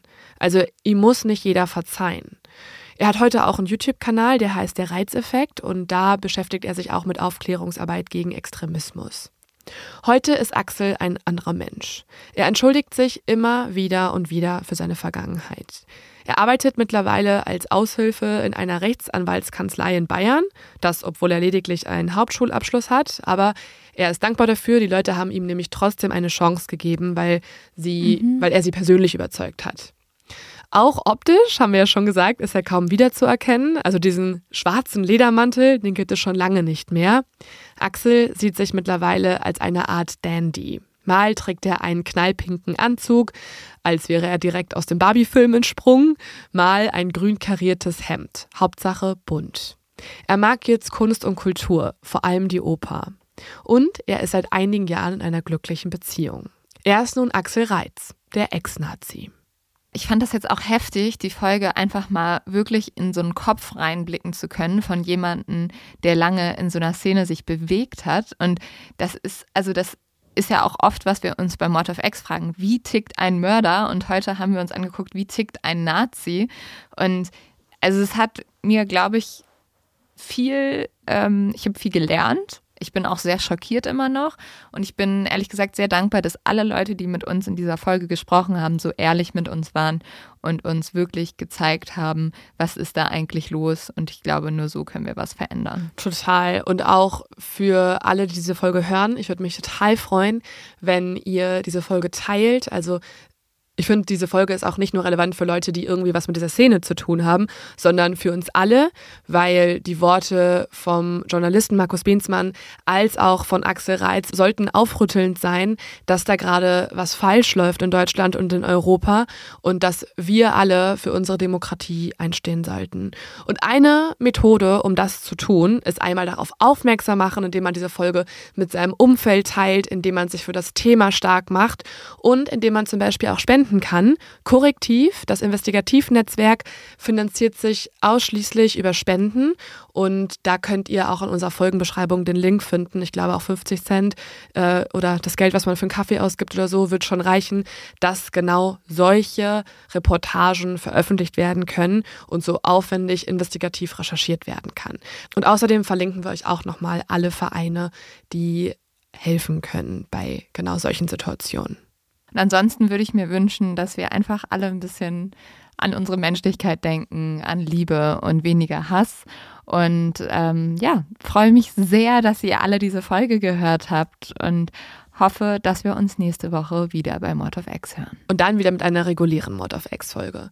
Und damit, liebe Exis, ähm, wünschen wir euch eine wunderschöne Woche und freuen uns auf euch nächstes Mal. Bis bald.